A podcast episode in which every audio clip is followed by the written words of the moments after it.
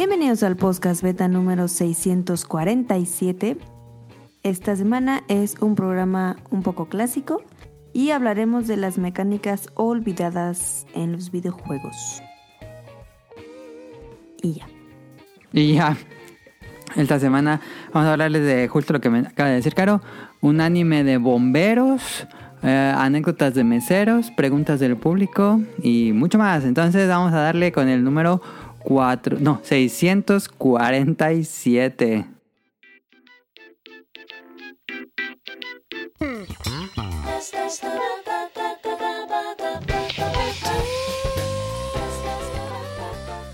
Va a ser un, un este, un turbo podcast. ¿Por qué? Lo vamos a grabar en 15 minutos. En 15 Hoy. minutos le ponen en, por punto 5 de reproducción. este, ¿traes presa, Daniel? No, no, no, está, está- Ah, está de mamada. este, esta semana nos acompaña, como ya escucharon, Daniel, que está de vuelta en el podcast beta. También ¿Desde sacaron. Desde Japón. Este. Y desde no, que ya- regresaron de Japón no había grabado, ¿sí? no, Sí. sí grabamos uno. Unos varios. Sí, sí grabamos uno con Jack. Pero El- sí, no. El- no en el de la anécdota de. Grabé uno. El último que grabé fue con este. ¿Cómo se llama? Con Rion. No, no, no. Con Rol, este- con Rol, Rol. el juego de trabajar. Muy bueno. Hubo ese. chismecito. Y, y después, muy bueno el chisme. Se me, va- se me Ah. pasó a hacer el chiste de now recording. Ah, ese chisme eh, fue chisme así del, del chisme del año. Pero bueno. fíjate, que ni en la empresa me ha tocado chisme. Esta... Ah, no, no, sí hay un chisme muy bueno en la empresa. sí. Más adelante Este. lo conoceremos. Pero ese, eso es privado. Este. mm, Está Caro, ya lo escucharon. Está también Quique de vuelta. Hola, gracias por invitarme. Bueno, muchas gracias a ti por aceptar, porque aceptó ahorita, justamente ahorita antes de grabar. Y yo soy Adamo Meli Ninja, entonces vamos a darle con lo que jugamos en la semana. Tú, Daniel, comienza. Yo esta semana estuve jugando el Power Wash. Pienso que ya que se me lo acabo. ¿Dónde vas? Yo te digo. En la caravana verde. Una caravana, como la de Una Breaking Bad. caravana. Una caravana, una casa rodante como la de Breaking Bad con caravana. Como... La primera o la segunda vez. ¿Son dos veces? Sí, son dos veces. ¿Es verde la segunda vez? Es igual, Ah, no, pero está en otro lugar. Pues la está en- vez es muy icónica. Ah, pues está con la de Breaking Bad, ¿no? Está en el desierto. Sí. Sí, es, es ahí. Ok, ok, ok. No digo qué pasa para no spoilear. ¿Le falta mucho? No, ya casi lo acabas. Te faltarán tres, tres misiones tal vez. Ah. En esa me quedé. Y. Jugué un ratitillo Smite. Y el que Pero empezaste esa misión. No, no, no, le empecé, me quedé en ese. Ah, ok, ok. Es Eh, que eh, pasa algo, pasa algo en esta misión. Ah, es que me, me quedé. Terminé la del barco, que está Ajá. colgado. Sí. Y, y vi que me tocó esa, pero ya no le, ya no le seguí. Ah, ok, ok. Es que pasa algo en esa misión. Ah, Ajá. y jugué Ah, Smite, Smite. un rato. Ahorita estaba jugando Smite, ahí decía Choma jugando Smite, decía. Ajá. Y el Fortnite le estaba jugando de vez en cuando. Ah, te he visto conectado en Fortnite. Yo pensé que estaba jugando a alguien más. Dije, Daniel regresó a Fortnite. No, sí estaba jugando yo Fortnite. ¿Por qué regresaste a Fortnite? Pues metieron a Peter Griffin en el pase de batalla. Y Ya gustó tiene rato. Ajá, me gustó el personaje y dije, ah, lo voy a sacar. Y ya lo saqué. Pero no, pero me ha divertido, fíjate, sí he estado ganando y eso. Como que cuando dejas de jugar mucho tiempo, te vuelven a bajar el nivel. Te vuelven a meter bots. Pues no, al principio sí tocan bots, sí, sí, sí. Pero ya que le agarras y te toca gente un poco menos. No, es que ya cuando me, me tocaban puro vato bien pasadísimo. ¿Y qué pasó con Baldur's Gate, Daniel? Ya no lo he jugado, ya no he jugado Baldur's Gate. No, mi propósito de año nuevo era acabarme mínimo 8 juegos y no he acabado ni uno. Ya estamos en febrero. Ah, tenías mínimo 8 juegos, ok. Sí. Esa cantidad es por algo en específico. Porque se me ocurrió el 8. Le fui subiendo, dije 2 y luego no, 5. No, ya 8, ni modo que no pueda 8. Y ya casi acabo Power Wash, que sí cuenta como juego. Sí, pues sí, sí, sí dura bastante. Y ya seguiré con... ver, pensaba comprarme el de, de Manhu, no sé qué. The Man Who Raised His Name de Yakuza. Sí, en Osaka. ¿Est- ¿Está muy largo? Nah, está cortito. Yo me lo acabé en 22 horas. ¿Eso dónde? ¿Nos saca? En Osaka, todo en Notombori. Todo el juego es en Ah. Notombori. ¿Cuál es en Yokohama? El primero, el Like a Dragon. El que es antes Ah. de ese. ¿Y cuál está Ese bueno? juego juega, ese, es en paralelo. Eh, los, los dos son como en historia en paralelo. El, el otro, el Like a Dragon Daniel, ese sí es un RPG como Dragon Quest. Ah. Y el de Man Who Raised His Name es un Yakuza tal cual, es de peleas. De, digo, de beat 'em up. Ah, ya. No Pues sé cuál tengas más ganas. El otro es más grande, el otro sí me lo eché como en 70 horas. Ah, y el... yo Tengo esos dos en mi lista y quiero acabarme también el Tokio... ¿Tokio qué no? Tokio. El Tokio. que es de Bethesda. Tokio... Ah, sí, ya sé cuál es. Ese también me da ganas. Y todavía lo tengo. Que- ¿Cómo se llamaba ese juego? Tokio. Pues dijeron que estaba bien perrísimo y que es el juego con los mejores controles en Play 5. Según yo lo he jugado, ¿eh? No, Puede que tampoco. sí, puede que no. Ghostwire Tokyo. Ghostwire Tokyo, esa exactamente. Ok, pues ahí está Daniel ah, con su propósito de acabar ocho juegos. Ese me parece bastante bien. Eh, Entonces, eh, ok, eh, Caro, ¿juegas algo en la semana? Em, no, fíjate que casi no. Pero. Ok, fíjate. Bueno, sí, estoy jugando Suma. y. ah, me quedé en el parque, en, en el Power Wash. En el Sigo, Power, lim- ajá. sigo limpiando el pinche parque y. Parque. Ah, donde hay unos juegos para niños. Ay, sí. Y... Es como la misión 3. Ajá. Pero. Pero es muy tardada esa, esa misión, yo me tardé como 3 horas. Ah, pero spoiler. Eh, me metí al Power Wash de Adam y había un robot bien perrón, la neta. Y dije. Ah, que "Ay, bajé el DLC mames". de, de Final Fantasy VII. Ah, Puedes limpiar ok. los enemigos de Final Ah. Fantasy VII. Pensé que era en ese. ¿Y cuesta no, pero qué? puedes bajarte. No, es gratis. Ah, sí, porque está... Puedes bajar el DLC de, de Tomb Raider y de Final Fantasy gratuito para Power Wash. Hay otros que te cobran como el de Bob Esponja y el de Volver al Futuro. Ah, pensé que era gratis el de Bob Esponja. El de Bob Esponja No. está bonito. Cuesta como 120 pesos o algo así. Y, Para que limpies el crustáceo cascarudo. y ya sé. Y. mm, Estuve jugando también Kirby. For, no, Forgotten Land, no. El que me. Forbidden. Ah, No. este, Return to Dream World Deluxe o algo así. Ese y. Pues esta semana me voy a ir a Juárez. Entonces, pues voy a jugar un chingo en el avión. Ok. Y. ¿Cuánto se hace el vuelo a Juárez? Como hora y media, dos. ah, es horas. poquito. Ok. Sí, pero o sea, en lo que estás en el aeropuerto y así. Sí, sí, sí, sí. Todos los esperas, trayectos. Ajá. Ok. ¿Tú, tú qué, qué? Kike, ¿Jugaste algo? ¿qué falta en la semana? Bueno, pues yo me acabé el Fallout. El Fallout, el cuál de todos. Ah, Fallout 4, ok. El 4. Ya ves que está para el Xbox S. Ah. Es un juego de Bethesda. sí. Es un juego que está chido. La historia está más o menos buena. Ese lo jugó, estaba jugando Daniel y nunca supe si se lo acabó. ¿Cuál? El Fallout 4. Pues jugué un restísimo de horas, pero no, nunca me lo acabé. Me terminé enfadando que era lo mismo, lo mismo, lo mismo. Ok, Pero- sí, perdón, exacto. Ajá. Eh, es un juego raro. Te hace sentir raro, ¿no? Bueno, así me sentí yo. Está bien feo. Aparte, aparte los colores que tiene, pareciera como si tuvieras vista de perro. O sea, hay colores que no aparecen nada más. Es un este, juego que tiene como. Pues un estilo de arte como decadente, porque es el apocalipsis. Ajá, exacto. Y te hace sentir así, ¿no? Así como que pues ya no hay cosas verdes eh, afuera, ¿no? Sí, sí, sí, todo. Todo. Hubo un apocalipsis nuclear. Eh, entonces, bueno, pues me acabé ese, la historia principal. Este, porque ya sabes que estos juegos no se acaban. Este, ya Ajá. estás dando vueltas y vueltas y vueltas. El mapa está grandísimo. Eh, y para serte sincero, este, utilicé por primera vez estas cosas no son como trucos, pero son mods, modificaciones. Mm. Bueno, sí, son trucos. y este, entonces, pues bajé un montón de armas y cosas que no te hacen perder tanto tiempo. Entonces así fue como pude avanzar y pues, pues lo acabé. Ok. ok. Tramposo le dicen. Nada, está bien. Eh, jugué un poco este juego de Fórmula 1 2023. Ok.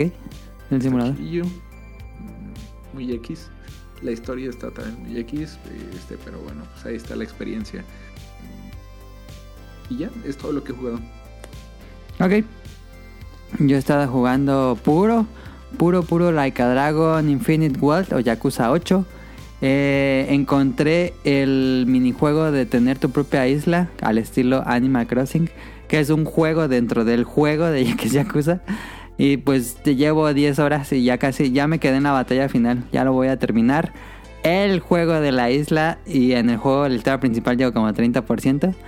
Eh, es como Animal Crossing, pero con peleas con sicarios. Em, este. Muy bueno, muy adictivo. Me volví adicto a jugar ese minijuego de la isla, pero ya. Y llegué a un punto que me, me cansé un poco de que lo jugué tanto.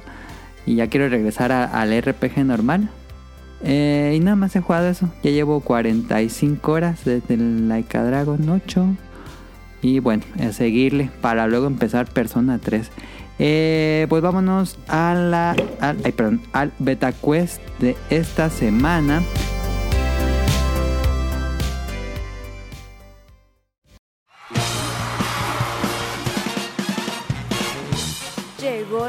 Del Beta Quest.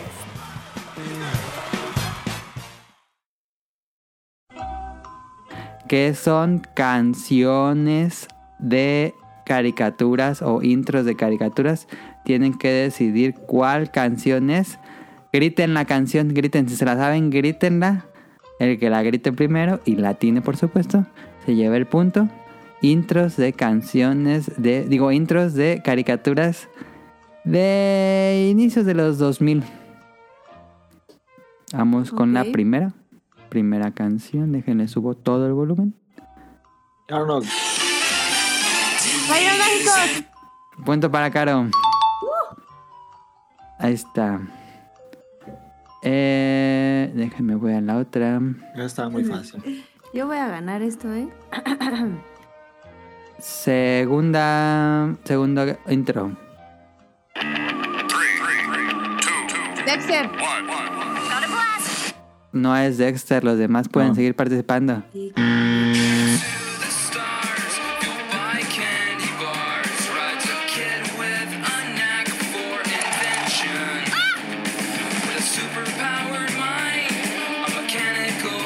Ah, ¿cuál es? Sí, es una voy a imagen. participar. No. Ah. ¿Cuál? Ya les di 20 segundos y dura un minuto. ¿Cuál es? Ah, no sé cuál. Daniel, Me suena bien Daniel machín, sabe cuál no es la cuál canción. Sí. Se rinden. No, te voy a decir algo. Eh, ah, ay, Ajá. No. no, no sé. No, perdido. No. Quique. Tampoco. La, el intro de Jim Neutron. Ah. Vamos a la tercera.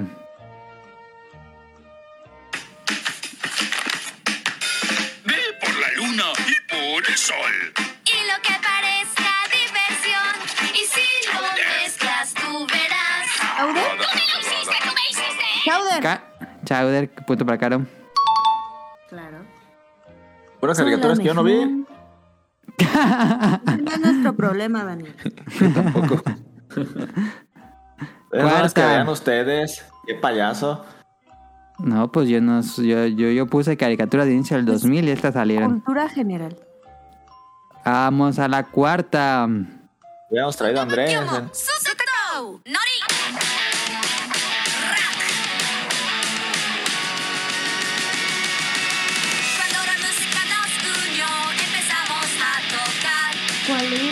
Como tocamos muy empezamos a brillar. La madre, esa madre.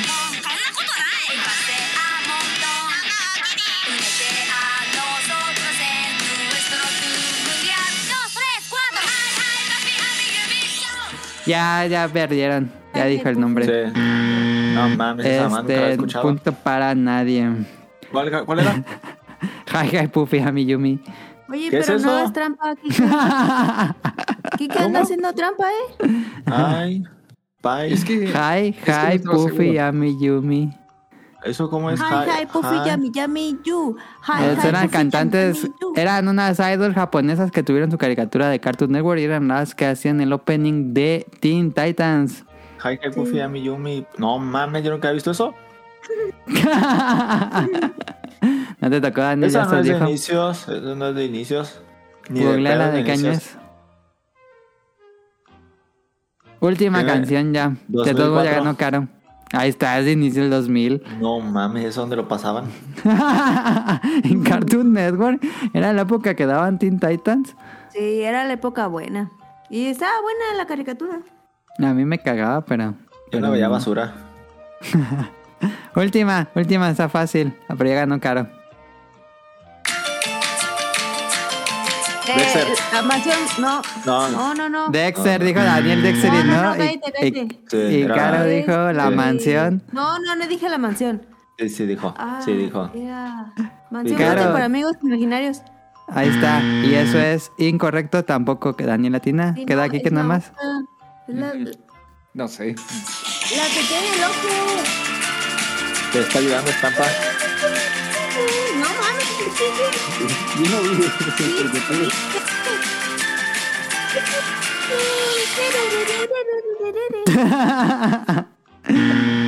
es Gravity Falls Falso. No la vi. de Disney. No. Pero me dijiste que la viste. Me dijiste, Esa sí, buena. esa sí no era del inicio del 2000, esa es de hace unos años. Me dijiste que la habías visto. No, Que tiene un triángulo con un ojo. no, no, no la vi. Mira, chécale. Búscala. Una pizza. Hubieras puesto Billy Mandy, Lucha Eh, Lucha. Billy Mandy estuvo Daniel en mi lista. Es de Ah, 10. Mucha lucha no la podía poner Daniel y sí sabía que mucha lucha. Mucha lucha. Pero pues así empieza la canción. Mucha lucha. Los, los- los chicos del barrio, Dexter, Samurai Jack. Un show más. Es que eran muy fáciles, puse más Sí, oscuras. era muy fácil. Hey Arnold. La de Jackie Era muy Chan. fácil, era muy fácil. Está bien, pues. Vale, ahí está, eh, gana Caro con dos puntos. Vámonos al tema principal.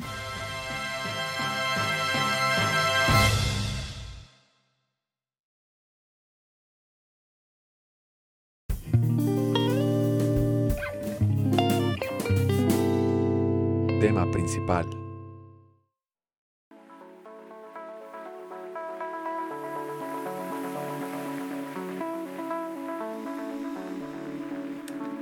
Mecánicas olvidadas de videojuegos.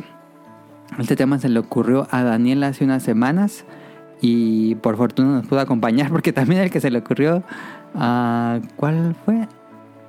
Que platicamos. Ah, el de copias descaradas no estuvo Daniel, pero así está Daniel.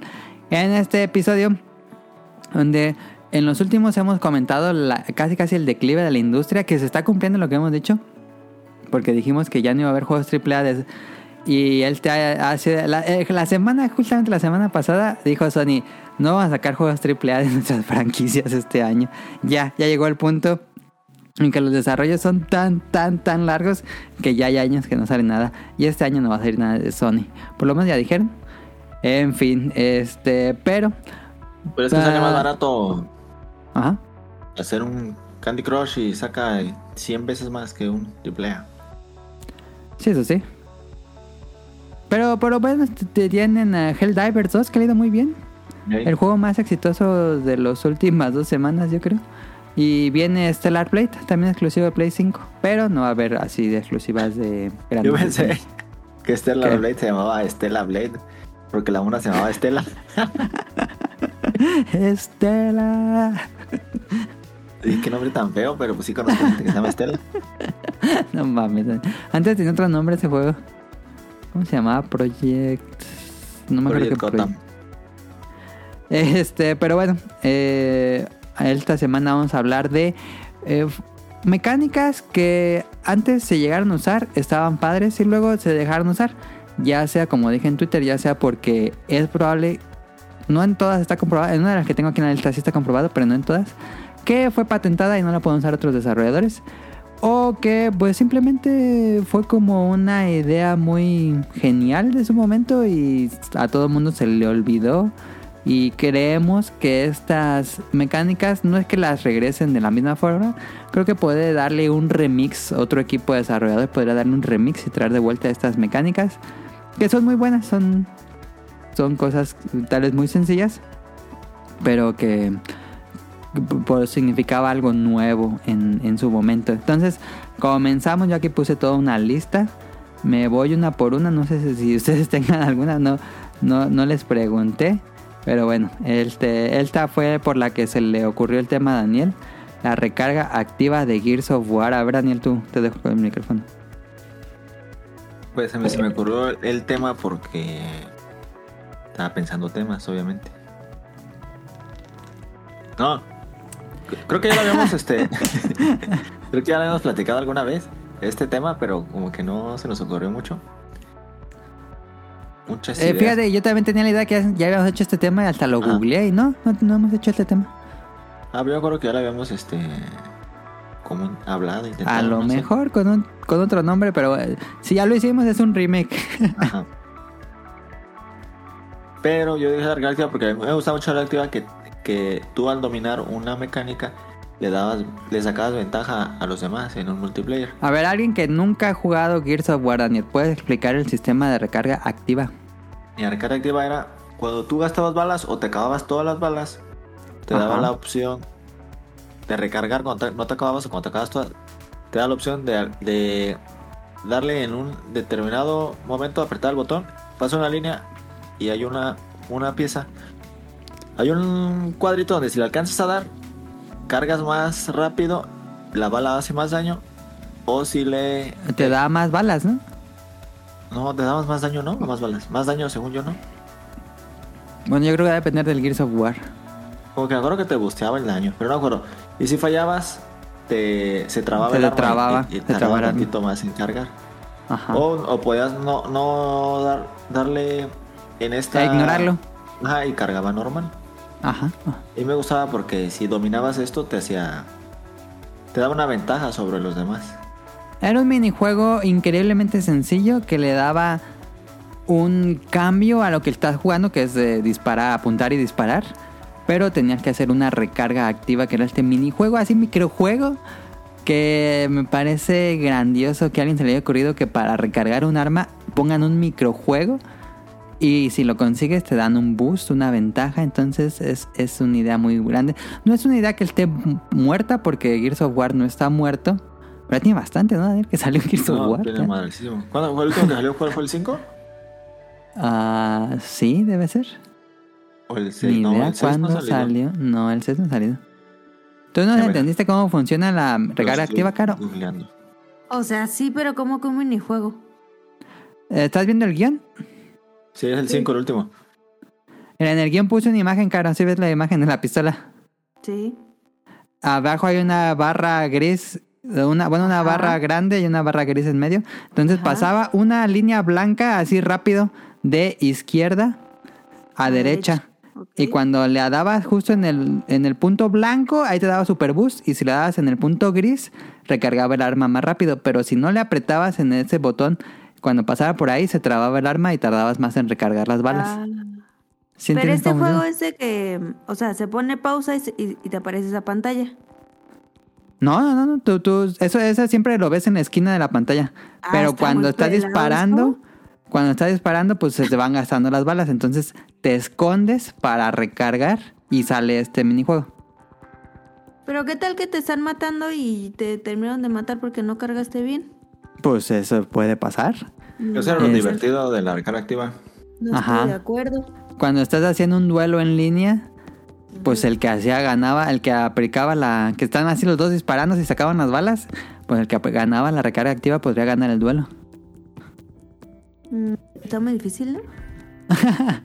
bueno, a Caro le, suena difícil. A- al inicio del juego era ah, cosa de agarrar la maña. Ya después era muy fácil hacerlo. Eh, Era mucho de maña. Pero es un que sistema que es muy bueno. después se, se- se- incluso se hacía adrede la arcana activa para entrar al, al tiro con balas busteadas. Ah, sí, cierto, sí, sí, sí. Disparabas al, pues al vacío, al aire, para tirar todas las balas que no te dan este boost de daño y luego ya hacía la recarga activa para dispararle a los otros jugadores. Es un sistema que me gusta mucho. Creo que lo podrían aplicar en, en Monster Hunter, Daniel, cuando tienes que afilar el arma. Sí, en, en varios juegos creo que se podría En aplicar. muchos juegos, sí. En, en Monster Hunter me gustaría que, que pase así la barrita y si le das, eh, pues ya no tenga que hacer las otras afiladas que le da la- al, al arma. Ándale, sería bueno. Pero no sé si tenga patente o qué, ¿por qué no? Eso sí, quién sabe si tenga patente. ¿Patente esas cosas? Se puede patentar mecánica de juego. No es común que lo hagan, pero se puede patentar. Eh, podría verse un poco avaricioso. Ya hemos platicado un poco de patentar mecánica de juego. Eh, pero considerando eso, creo que podemos tener más de este tipo de microjuegos en juegos normales.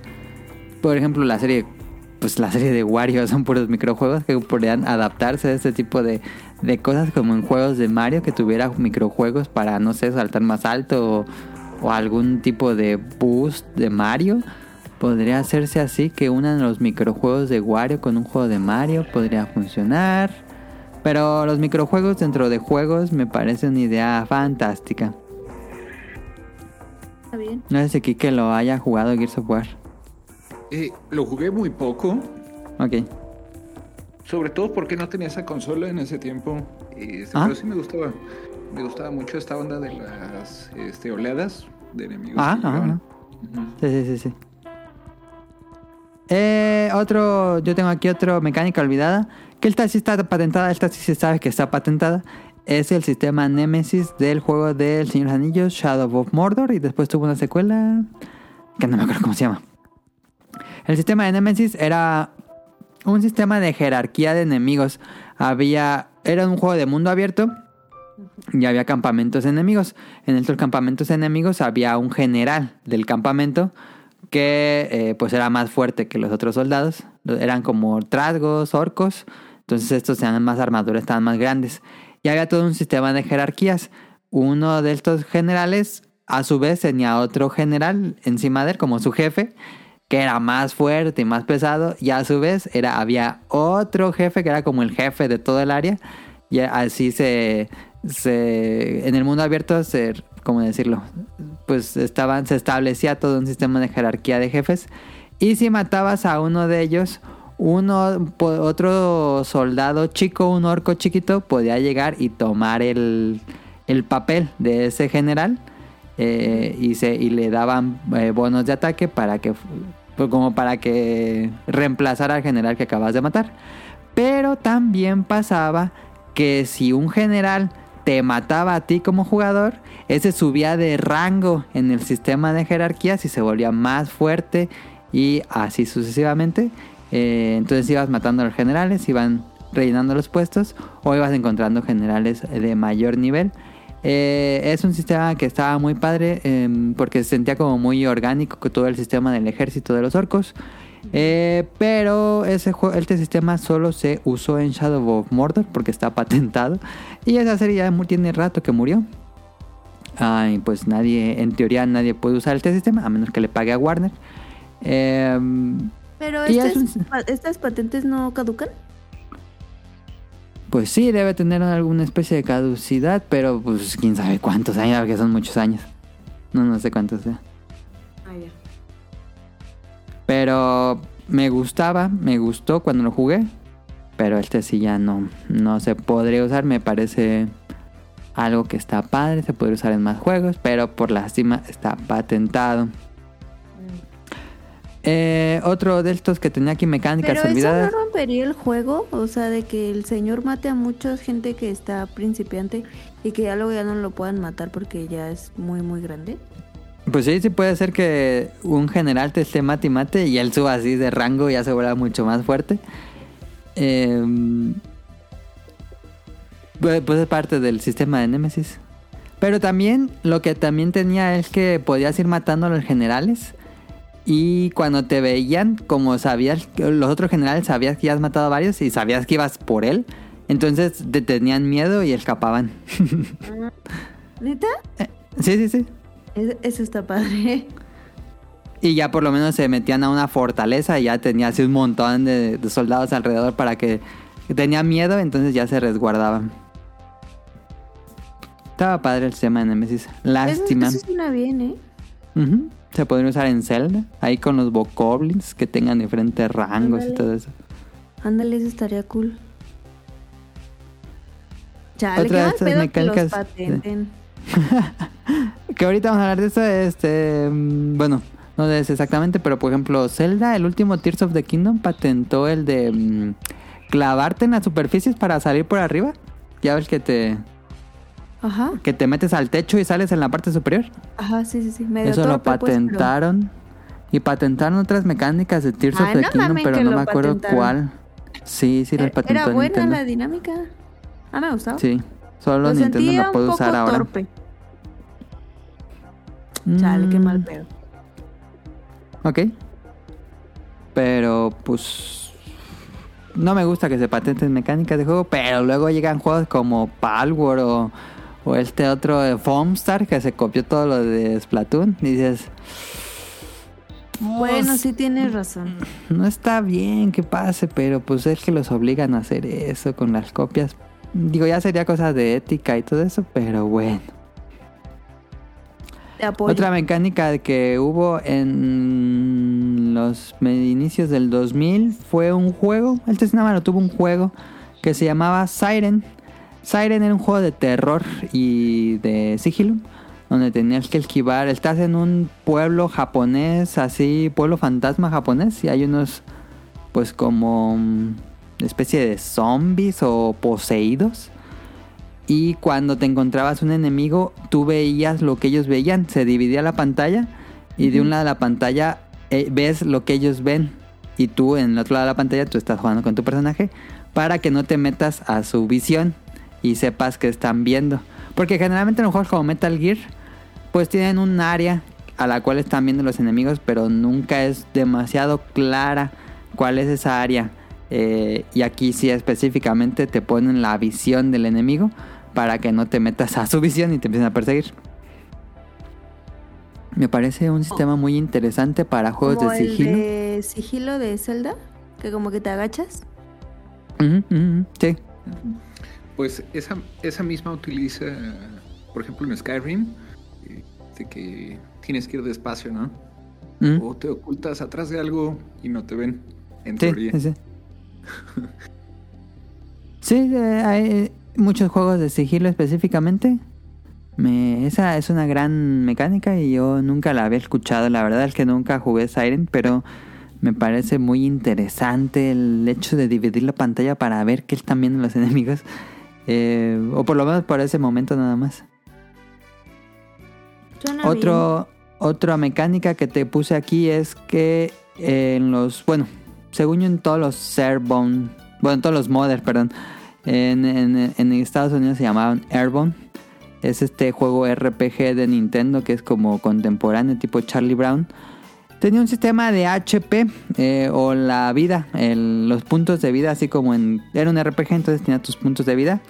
Y sus puntos de vida era una maquinita que... mm, como un cronómetro donde tenías, que tenías, no sé, 89 de vida o 140 y tantos de vida de HP. Te pegaban y bajaba ese... Pues ese número empezaba a reducirse así, tuc, tuc, tuc, como un cronómetro. Entonces, lo que permitía esto es que cuando te daban un golpe, el daño no era instantáneo. Cuando te pegan en Pokémon, pues se baja así la barrita y listo. Y ya le toca al enemigo. Digo, te toca a ti. Este. Pero aquí en lo que pasaba en Airborne es que te pegaba el enemigo y empezaba a decre- en- de- eh, iba en decremento tus puntos de vida de acuerdo a que te bajó. Si te bajó 20 puntos, entonces de 140 se bajaba a 20 y tú veías cómo se iba bajando. Tu, tu, tu. Pero lo que pasaba es que si te dan un golpe muy fuerte de, de 100, de- de- o por ejemplo te, te bajaban 150 de daño y tú tenías nada más 140 de vida, entonces empezaba a bajar. Pero te daba tiempo de curarte o de hacer alguna actividad o incluso atacar para acabar la batalla y tú darle el golpe final en lo que se va bajando tu contador de vida, no es automático. Entonces me parece muy inteligente esa forma de, de que todavía tienes un tiempo de reacción a que se reduzca hasta cero tu HP. No sé si me entendí. Me di a Sí, pero, o sea, como, ¿qué tiempo era este? Sí te dejaba como unos... Un minuto, yo creo. Ah, ya. Ah, pues sí estaba bien. Estaba, te dejaba, cuando te daban un golpe letal, pues alcanzabas a curarte con algún otro enemigo o de algún otro, pues, personaje o te to- tomabas un ítem o algo así. O sea, le tenías Y que ganar el tiempo, pues. Tenías No que ganarle al tiempo de que... Ajá, porque el ataque te lo dieron. Tenías que ganarle a tiempo a ir y hacer el... Pues... Está el- bien porque luego te atacan y dices, no, pues ya, ya se acaba. Ajá, te daba Como chances de que... Ajá, te daba chances de... A lo mejor fue como era un RPG pensado para niños. eh, pues te dejaba chance de reaccionar ante esto. ¿Tú habías escuchado esta, Daniel? No. No, no he escuchado eso, pero está interesante. Está como. Pues está patentado, nunca lo había visto en ningún juego. Es como tipo veneno, ¿no? Más o menos en algún juego. Ándale, es como si te dieran un veneno, como si te dieran un golpe de veneno, sí es cierto. Mm. Y otra cosa que también tenía Airbound, por lo menos el siguiente que fue Mother 3, es que el, el juego tenía canciones de batalla. Y estas canciones varían de acuerdo al enemigo. Pero si tú apretabas el botón, tú le das a atacar y todo, así, un RPG tal cual. Pero si le empezabas a dar el botón de atacar eh, con el ritmo que llevaba la canción, le daba un bonus de ataque. ¡Hala! O sea, disparando en ritmo. No, porque tú dabas el ataque. Pero si seguías apretando el botón de acuerdo a la- al ritmo de la canción, eh, tenías un bonus de ataque. Ah, eso suena bien, oye. Y había canciones que era más difícil seguir el ritmo y no podía hacer eso. Y puedes ignorar por completo ese- esa mecánica.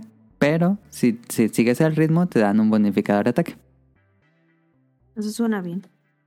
Eso lo, hacía un lo hace un poco Mario RPG con un sistema más dinámico de batalla que también tienes que, por ejemplo, a Mario le, le dan un golpe y si salta en el momento exacto, pues esquiva el golpe o le bajan menos. Es un poco como de eh, este juego de RPG dinámico donde sigue siendo por turnos, pero tienes elementos para que no sea tan de te toca, me toca, te toca, me toca, sino que hay elementos ahí. Que todo Ese esto, como ejemplo, de recarga activa, pues también lo hacen mucho los RPGs. Ahora que estoy jugando Like a Dragon Infinite World, es mucho de que si bien es un RPG por turnos, pues si aprietas el botón justo antes de pegarle, le das un bono de ataque. O hay un golpe donde empieza a ir un montón de golpes con unos chacos, entonces tienes que apretar rápido el botón. Eh, digo, ya después hacemos la reseña de Like a Dragon, pero realmente hace que no se sienta tan lento como un juego de RPG tal cual, sino que se siente mucho de, de hacer más comandos dentro de la batalla. Ya luego platicaremos, pero me parece brillante lo que hicieron con la Dragon 8, un RPG muy muy activo, aunque sigue siendo por turnos. Ok, otra mecánica olvidada, que esta es una que no le gusta a muchos jugadores. Esta sí divide a los jugadores. Pero puede ser muy satisfactoria o puede ser increíblemente injusta. El sistema de tiempo. Y dos ejemplos claros, Majora's Mask y Dead Rising. Aquí que no le gusta el sistema de tiempo. Majora's Mask hacía un sistema, creo que probablemente muchos han jugado Majora's Mask, pero es un sistema de tres días, tienes 72 horas para terminar el juego. Las horas son mucho más rápidas, no esperen que sean las horas normales, si no son, no sé, duran un, par de minutos las horas de, del juego, entonces tienes que resolver todo lo que puedas antes de que acabe el mundo, que el mundo acaba en 72 horas, y tienes que regresar no todo el tiempo para hasta el inicio de esas 72 horas. Vas a perder muchos de los avances que llevabas, pero vas a ganar algunos. Entonces tienes que estar regresando en el tiempo. Y otro eh, ejemplo era Dead Rising. Dead Rising es este juego de zombies donde estás atrapado en un centro comercial. Y va a haber eventos que ocurren a ciertas horas. Pero como hay sobrevivientes que también están ahí en el centro comercial, eh, estos tienen pues están peleando también ahí. Entonces, conforme pasa el tiempo, se van a ir muriendo los supervivientes. Y eh, todo funcionaba en cuestión de tiempo, lo que era Dead Rising. ¿Tú, Daniel, te gusta el sistema de tiempo? Eh, sí me gustaba, creo que en, en Dead Rising era un poco más eh, pasado porque ahí sí no había forma de regresarte, ya si la cagabas. No, la ahí sí era todo. Todo Era el rejugar todo el juego. el juego. Sí, Ajá, sí, sí. como que ibas al trofeo este de 16 horas, algo así, no me acuerdo. Ajá, ah, yo no. Ajá, eh, era un poco más injusto y en, en, en este en Zelda pues no, no era tan tan payaso pues, pues te podías regresar y si no, no hiciste nada en los tres días pues podías volver a jugar los tres días, no pasaba nada. Ajá.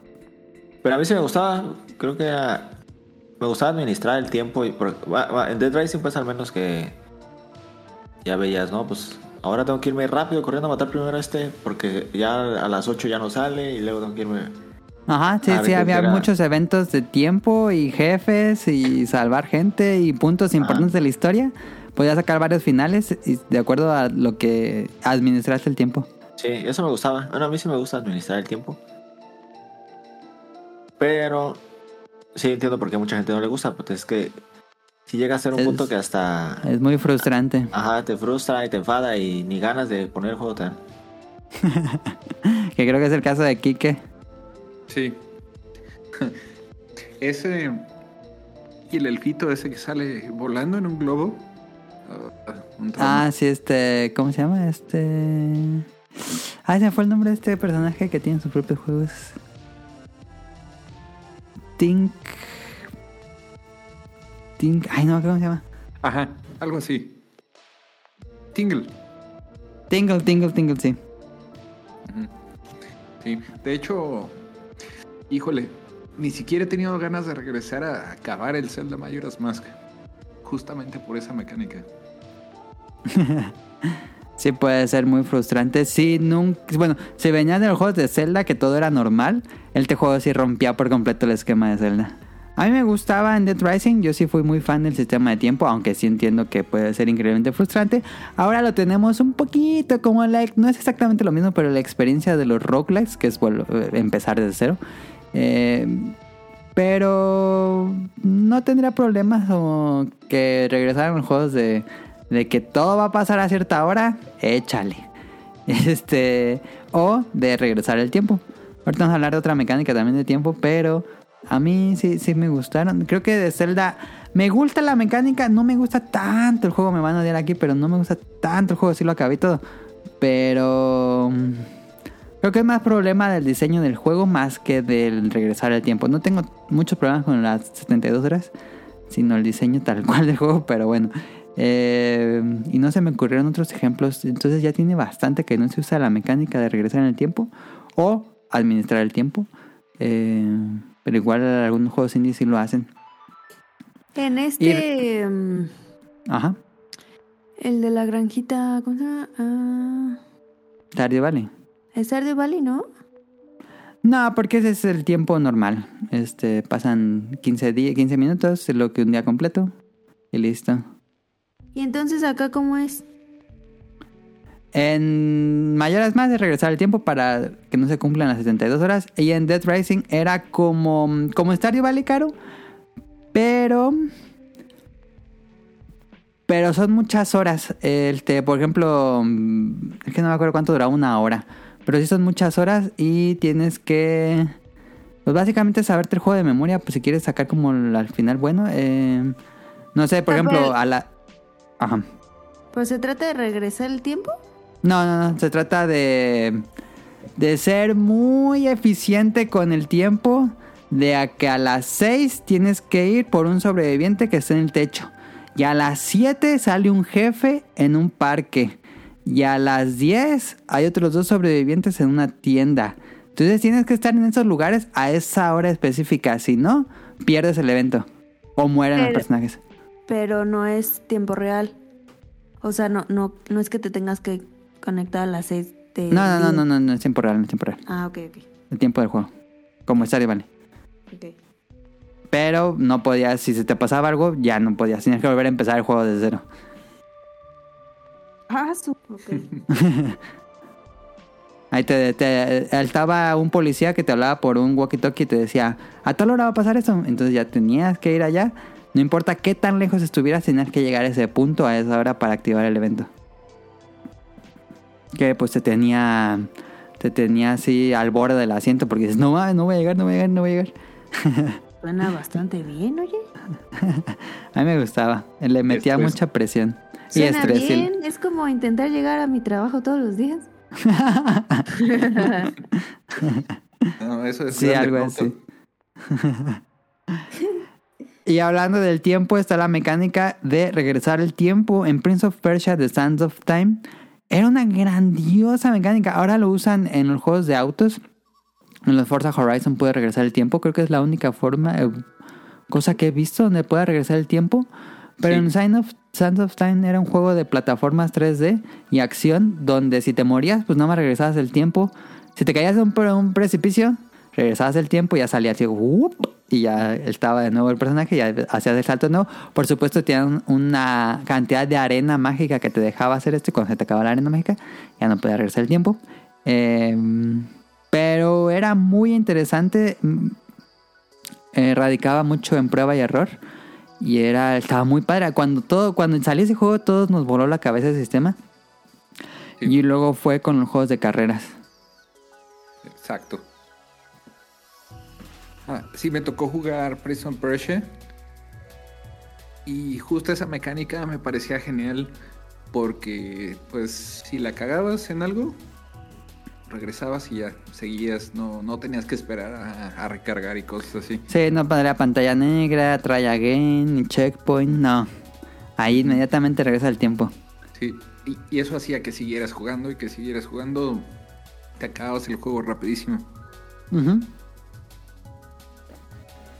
Esa mecánica la tuvo la trilogía de Prince of Persia. Y después, mm, no desconozco, no creo que esté patentada la verdad, porque lo usan en el juego de carrera. Pero qué raro que no usen esta mecánica de regresar el tiempo, me gustaba mucho. Em, ¿Tú, Daniel, te gustaba la de regresar el tiempo? Pues la verdad nunca jugué Prince of Persia.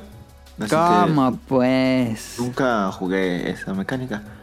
Pero estaba chido esa mecánica. Creo que había una mecánica esa del tiempo. Pero no logro recordar bien cómo era en el de un juego de llamaba Blinks.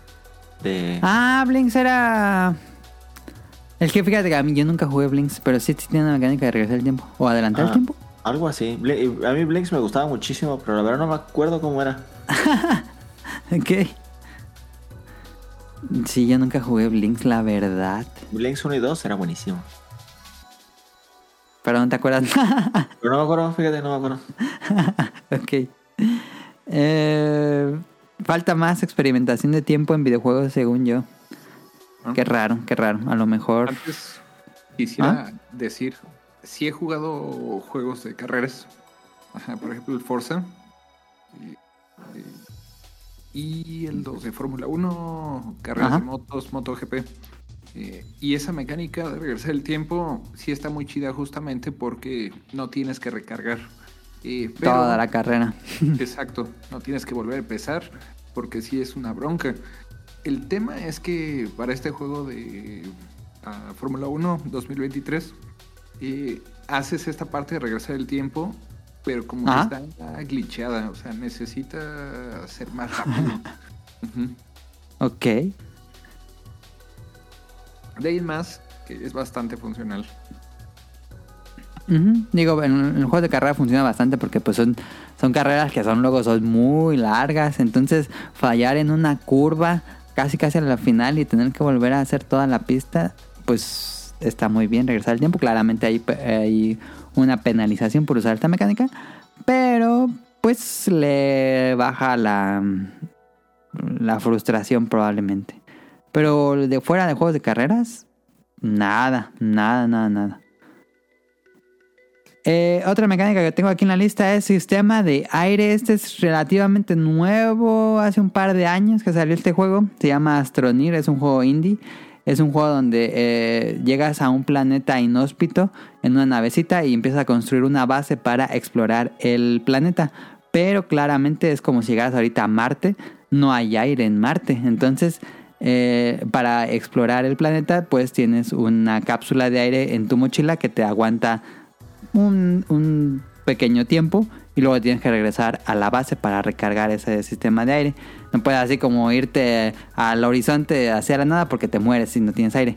Entonces, lo que tienes que hacer para expandir la base y para que puedas expandir el área de exploración es crear un sistema de cables que te den aire. Entonces vas poniendo cables así por el suelo y cuando te acercas a ese cable se conecta a tu Sí, sí, mochila y te, y te pues se llena el aire, entonces ya puedes como irte tantito, vas, picas tantitos minerales y luego te regresas corriendo al sistema de cables. O puedes poner un cable muy grande así desconectado de la base y luego creas otra subbase y luego sigues sacando cables para que no se te pierda el aire y es una mecánica que me encanta. Creo que eso lo ah, retoma un poco Tears of the Kingdom ligeramente similar porque en Tears of the Kingdom no hay luz cuando bajas al subsuelo, absolutamente nada de Ahora luz con las florecitas, ¿no? y tienes que aventar las florecitas para ver algo. Creo que eh, se parece la idea, no exactamente lo mismo. Eso De también que pasa tienes- en el. ¿cómo se llama? ¿En cuál? En el Dark Souls que avientas piedritas para ir viendo piedras de luz, para ver Ajá. caminos este, invisibles, para ver si hasta abajo todo hay piso o ya no. Eso. Pero eso eran los anteriores Dark Souls, ¿no? Porque en Elden Ring no hay eso. No, los anteriores Souls, sí. Eh, es que como hay caminos de, que, de piso que no hay. Que si no hay, no hay piso, pues si, si pisas te, te caes y te mueres. Ajá. Y lo que Entonces hacer, piedras. puedes ir aventando piedritas, ajá, y esas no desaparecen y te vas. Ya Ah, sabes pues dónde es. como- igual que Zelda, entonces. De ahí tomaron la idea de Zelda. Sí. Y de en Zelda uno. avientan las semillas. ¿El Dark Souls 1? Ajá. Ok, ok. Eh, eh, si estás en algún barranco o algo y quieres ver si se puede, pues avientas una piedrita y ya ves que cae o no cae. ok, ok. Pues son mecánicas similares que te mm, no te dejan ser libre exactamente y algo te limita a, a ser más cuidadoso, mi quiero pensar. A mí me gusta mucho la mecánica de aire en Astronir. Digo, no es una mecánica que se haya olvidado porque tiene apenas pocos años que crearon esto, pero es una gran, gran, gran idea. El aire, estar explorando con Tonali jugábamos Astronir y era explorar así unas... Pues empezamos a minar y encontrábamos minas en lo profundo del planeta y encontrábamos minerales bien raros. Pero hacer así un cable así gigante hasta las profundidades del planeta. eh, y luego si se rompía o algo, nos quedamos sin aire, moríamos y teníamos que regresar. Entonces eh, es una gran idea esto del aire en, en este juego y también lo de la luz en Dark Souls y Tears of the Kingdom, que es aventar la, la- las semillas. A mí me ha gustado que sea como... Creo que al inicio el Tears of the Kingdom cuando bajas al subsuelo es como muy... Más difícil, pero luego ya le agarras la maña y ya ni te matan allá abajo. Otra mecánica que puse aquí en la lista, cocinar. Hay muchos juegos donde cocinas, pero en Dragon's Crown... Dragon's Crown es un juego que es un beat'em up así clásico, 2D, de la vieja escuela. El coges un guerrero, te lanzas a un calabozo y los derrotas así a golpes, como los juegos viejitos. Y en el camino vas encontrando ingredientes. Cuando acabas el nivel, derrotas el jefe, que también te da carne. Entonces todos los jugadores, todos los, los personajes se sientan a hacer un camping, sacan todos los ingredientes que encontraron, los jugadores escogen qué ingredientes cocinar, lo cocinan y luego comen, les sube la vida y les da bonificación de stat, de daño y todo eso. Es una idea grandiosa. Y no recuerdo otro juego que ya tenga así, digo, Tears of the Kingdom, digo, Breath of the Wild y Tears of the Kingdom tienen el sistema de cocina, pero tan bonito como lo hace Vanillaware con Dragon's Crown, que se- todo se ve como de Ghibli. Eh, Ah, ya. Está muy padre. ¿Te gustaba esa mecánica, Daniel? ¿Cuál, perdón, perdón, no puse atención? Está viendo el TikTok. No, no, no. este, cocinar en Dragon's Ah, Crown. sí, sí, sí, sí. Sí, me gustaba bastantísimo. A pesar de que pues no era tan. No ayudaba tanto, era muy, muy, muy. no muy era así primordial, pero estaba padre de tener el minijuego de cocinar al final de cada nivel. Sí, era muy divertido cocinar en Dragon's Crown. Y siempre quise dije, ah, no, bro, un, un, un minijuego como Dragon. De, eh, De un cocinar. juego de puro cocinar como Dragon's Un minijuego de Dragon's Crown. Pues está el de Wii, ¿cómo se llama? Mama. Cookie Mama. Cookie Mama, sí. Debería haber un simulador, que creo que sí hay un simulador de. Sí, hay un chef. simulador de Cooking Simulator. Ajá, de chef. Quién sabe si esté bueno. No creo. El, el nuevo juego que sale de Vanillaware también va a tener algo de cocinar, pero creo que no es como Dragon's Crown. Aunque sí va a dar un stats. Llevas a tus unidades. ¿Qué estoy, estoy viendo más de, de Unicorn Overlord? ¿No lo has visto, Daniel? ¿Cuál? De- Unicorn Overlord. No, ese para qué es. Ese va a salir en marzo para Play 4, Switch, Xbox, para todo pues. Este es de Vanillaware, de los mismos de Dragon Crown. Ah, no lo he visto. Pero es un, es un Fire Emblem, es un Fire Emblem de ellos. Ah, está chido. Y tiene así todas esas clásicas mecánicas de, Fire Emblem, de entrenarlos, de que platiquen, de que mejoren su relación y batallas eh, con ejércitos.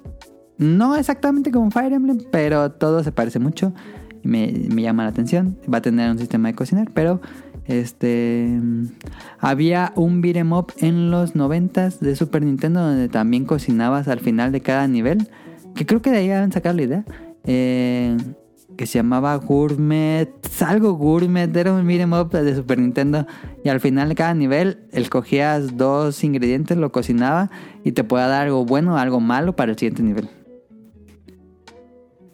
Y bueno, cocinar O sea, no es una idea algo tan. malo como mm, algo... Sí, cocinabas dos ingredientes que te iban a dar y, te, y re- aparecía el siguiente nivel con menos vida. ¡Hala! Entonces, este, o podías tener muy buena suerte o muy mala suerte al cocinar los ingredientes. ¿O sea, era al azar? No, a mí me- no, no era azar, pero pues tenía que saber la receta. Y la única forma de saber la receta era experimentando. Ah, sea, sí, con cierto, mentirse. En. En. En, en. ¿verdad? Sí, es cierto. Monster Hunter tiene mecánica de cocinar también, ¿cierto? El te, pero te y bajaba también, te, te hacía daño. cocinar es muy importante en Monster Hunter, muy, muy importante hasta que salió Monster Hunter Rise. Que no sé por qué no les gustó esa mecánica de Monster Hunter Rise. Casi, casi no se usa cocinar en Monster Hunter Rise. Tú no Sí, jugaste Rise, ¿verdad? Es inútil de que no ocupabas ya este poción para el fuego, que no te cansabas tanto. Eso era bien útil. Sí, sí, sí. Con los primeros Monster Hunter era increíblemente útil el cocinar. Si no cocinabas, ya ibas bien mal. Pero pocos juegos creo que usan el sistema de cocinar. Debería haber más experimentación con comida en videojuegos. Por dos. Otro, otro que puse aquí ya para ir acabando este tema es...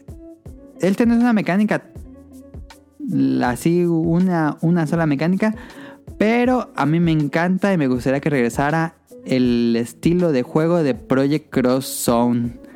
Hablando de juegos de estrategia, Project Cross Zone es un juego de estrategia por turnos al estilo Fire Emblem, donde mueves tus personajes en una cuadrícula como juego de mesa, pero cuando chocan dos unidades se convierte como en un juego de peleas, donde haces combos eh, muy impresionantes. Y pues era muy divertido, la verdad es que era muy divertido a diferencia de... Bueno, no a diferencia, ese pero juego era divertidísimo, lo malo que era muy fácil. creo que el inicio era muy fácil, después se ponía más difícil. ¿no? Bueno, yo es que yo me acabé el 1 y el 2 lo compré, pero nunca lo jugué. Creo que lo tengo hasta cerrado. El 2 es bien raro. Em, pero sí, eh, ¿te gustaba? Sí, sí, sí. ¿Te gustaba esa mecánica de juego, Dani? Me gustaba mucho, me gustaba mucho también los personajes que había de muchos personajes de. Ay, de Capcom. Era un crossover de Capcom, Sega y Namco. Por eso me gustaba muchísimo. Que el gameplay también era buenísimo. Y pues no sé, como que era muy divertido estar jugando con los personajes de tantos juegos que te gustan. En uno solo. Y hacer estos combos tan largos y Sí, jugar. sí. en- en- y aparte eran como muchos, eran como varios modos de juego en uno. Ajá. Porque ajá. estaba el de la, cuadrícula, el- después el de los combos. Ajá. Y luego era como una especie de novela visual que Ajá. eh, hablaban un buen. Era muy divertido, la verdad. Gran juego Project Cross no tiene, no tiene sentido la historia, pero es un gran juego, muy satisfactorio cuando hacías así todo el combo completo y hacías el megapoder y salían un resto de sprites y le bajabas como 9, 9, 9, 9, 9, 9. Era gran juego. Project Cross Zone, deberíamos tener más juegos como Project Cross Zone. Sí, el 3. Dudo que vaya a existir otro juego como ese, pero pues de otra compañía. No me molestaría. Y por último, pues ya para acabar esto, esto es nada más, esto es, pues es cosa personal. Que es de Konami no va a pasar. Pero, híjoles, yo siempre eh, digo, traigan de vuelta Bishibashi. ¿Qué juegas era Bishibashi? Para aquellos que no lo conozcan, es un juego de PlayStation 1 basado en un arcade. Que antes de que saliera WarioWare y todos sus microjuegos, salió Bishibashi. Un juego de Konami de puros, puros minijuegos. Puros minijuegos. Y estaban increíbles los minijuegos. En serio. Es las dos, la primera vez que fue a Japón lo busqué por todos lados. La segunda vez también lo busqué. Pero creo que es muy raro nunca he encontrado el Bishibashi de Play 1, que era el que yo tenía, pirata por supuesto. Yo lo tengo Eh, original. Tú lo tienes original. Yo, según yo, sí se lo puse a Daniel una vez. Sí, sí lo jugué varias veces y estaba bien divertido. Grande. Eran minijuegos de 1 a 4 jugadores. Pero pues nada más lo jugamos de 2. Por donde tenías el multitap. Pero uff, vale, qué juegazazo Bishibashi. Tenía todo el humor ridículo de Wario antes de que naciera Wario. WarioWare por lo menos. Este, ¿Tú te acuerdas, Cara, de Bishibashi? Ah, es que me quiero acordar, justo lo estoy googleando. Porque el, Ajá. el nombre sí me suena. Era donde corrías en un minijuego y lanzabas un pastel Ah, en una Me boda. acordé. No mames, era increíble ese juego. Sí, el Era- de la pesca. Sí, que estaban bien random los monos. Bien con un ultra japonés. Sí, no, era de los mejores juegos, ¿eh? Qué joya es Bishibashi. La neta, sí. Es ¿Y no lo has conseguido? No, no lo he conseguido. Solo salió en Europa y Japón. No salió nunca en América. Sí, ya me acordé. ¿Y cómo lo conseguiste? ¿No te acuerdas? ¿Pirata? Así en el o sea, tianguis. pero de que lo viste y dijiste, Ajá, sí, lo vi en, en un puesto en tianguis. Ultra japonés la portada, decía Bishibashi Special. porque traía bolsita, ¿no? Yo me acuerdo que estaba en bolsita. Sí, dije, quién sabe qué es esto, pero vi atrás en, la, en las imágenes de atrás tenía un, un tipo lanzando un pastel a un público y dije, pues se ve divertido. Y lo compré. Este. No, hombre, qué joya. Había un montón, montón de minijuegos. Uno donde tienes que subir un edificio así Ah, sí. al estilo parkour. Bueno, subirte de- eh, por las ventanas porque el tipo se va haciendo del baño y tienes que llegar a un te- al techo. En el techo está un baño. Tienes que, hay uno donde tienes que correr y aventar un pastel. Pero tienes que apretar rápido el botón para que corra más rápido y luego te detienes en el punto exacto.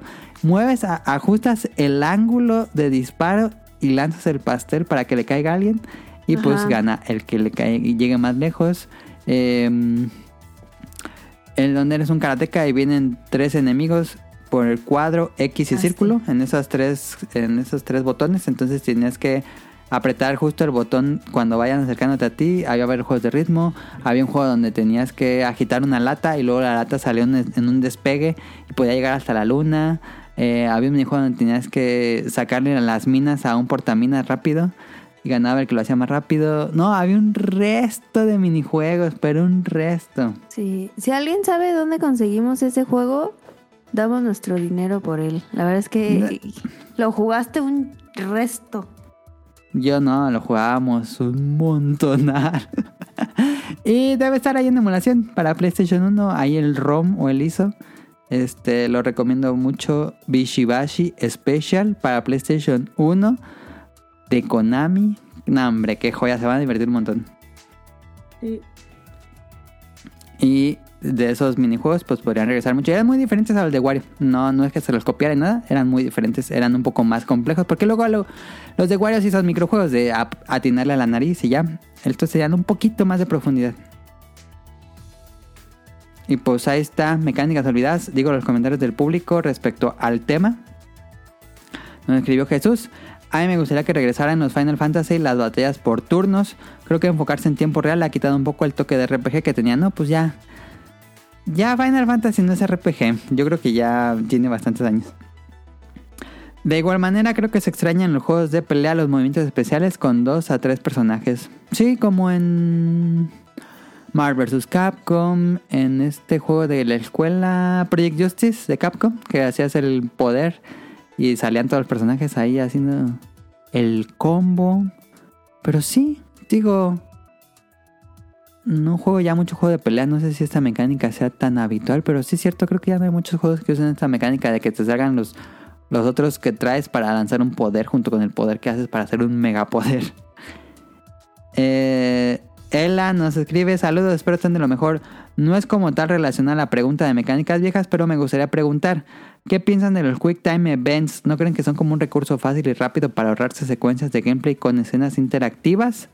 A ver, Daniel, opinión de los Quick Time Events. Mm, pues ya no se usan casi, ¿no? Ya no he visto casi juegos. Sí, ya están muy en desuso. Pues eran... Hasta Gears of War, digo, no, God of War, que era el que los usaba un abuso, el que tenía God of War, ya el último ya no tiene. Sí, pues, eh, pues estaban bien cuando era una secuencia, pero de vez en cuando, cuando era muy, muy abusado, sí estaba bien, medio enfadosos. De que me acuerdo que había muchos Quick Time Events, era en Shenmue 2. Sí, Shenmue también tenía muchos. Fue de los primeros juegos, ¿no? Que tuvo Quick Time Events, yo creo. Ey, que lo que yo jugué, sí, no sé si antes hubo otros. Sí, yo no me acuerdo de otros antes de Shenmue, no sé. Yo no creo. También Resident Evil 4, ¿no? Tiene muchos, ¿o no? En el remake no, no tiene ni uno. El, En el remake no tiene, ¿verdad? Pero el original sí tenía, según ah, el original tenía bastante, sí. Sí, sí, sí se los quitaron. Creo que es un vicio de los videojuegos de, los de, de mediados de los 2000 y lo, y lo fueron quitando porque sí era como un recurso medio barato. Yo creo que están bien, pero cuando están aplicados a un sistema de batalla, ya sea para hacer un combo más fuerte o darle un boost de poder, que salga un Quick Time Event. Pero en una escena así hablando y que pase algo así se me hace medio, medio torpe. Otro juego que abusaba de eso era Azuras Gruat. Pero pues, sí, ya, ya casi casi se murieron. Eh, hay un momento en que se abusó mucho de los Quick Time Events. Pues ahí está el tema de esta semana. ¿Tengan algo más para concluir o pasamos al opening? Yo tenía el de, como el de Ikaruga, que me gustaba mucho. Ah, gran, de- gran mecánica de cambio de color. Cambio de color, que era muy, muy, muy bueno y se hace que se podría aplicar en muchas cosas. En juegos de tercera persona, en FPS, ¿no? Ajá. Sí. Y no.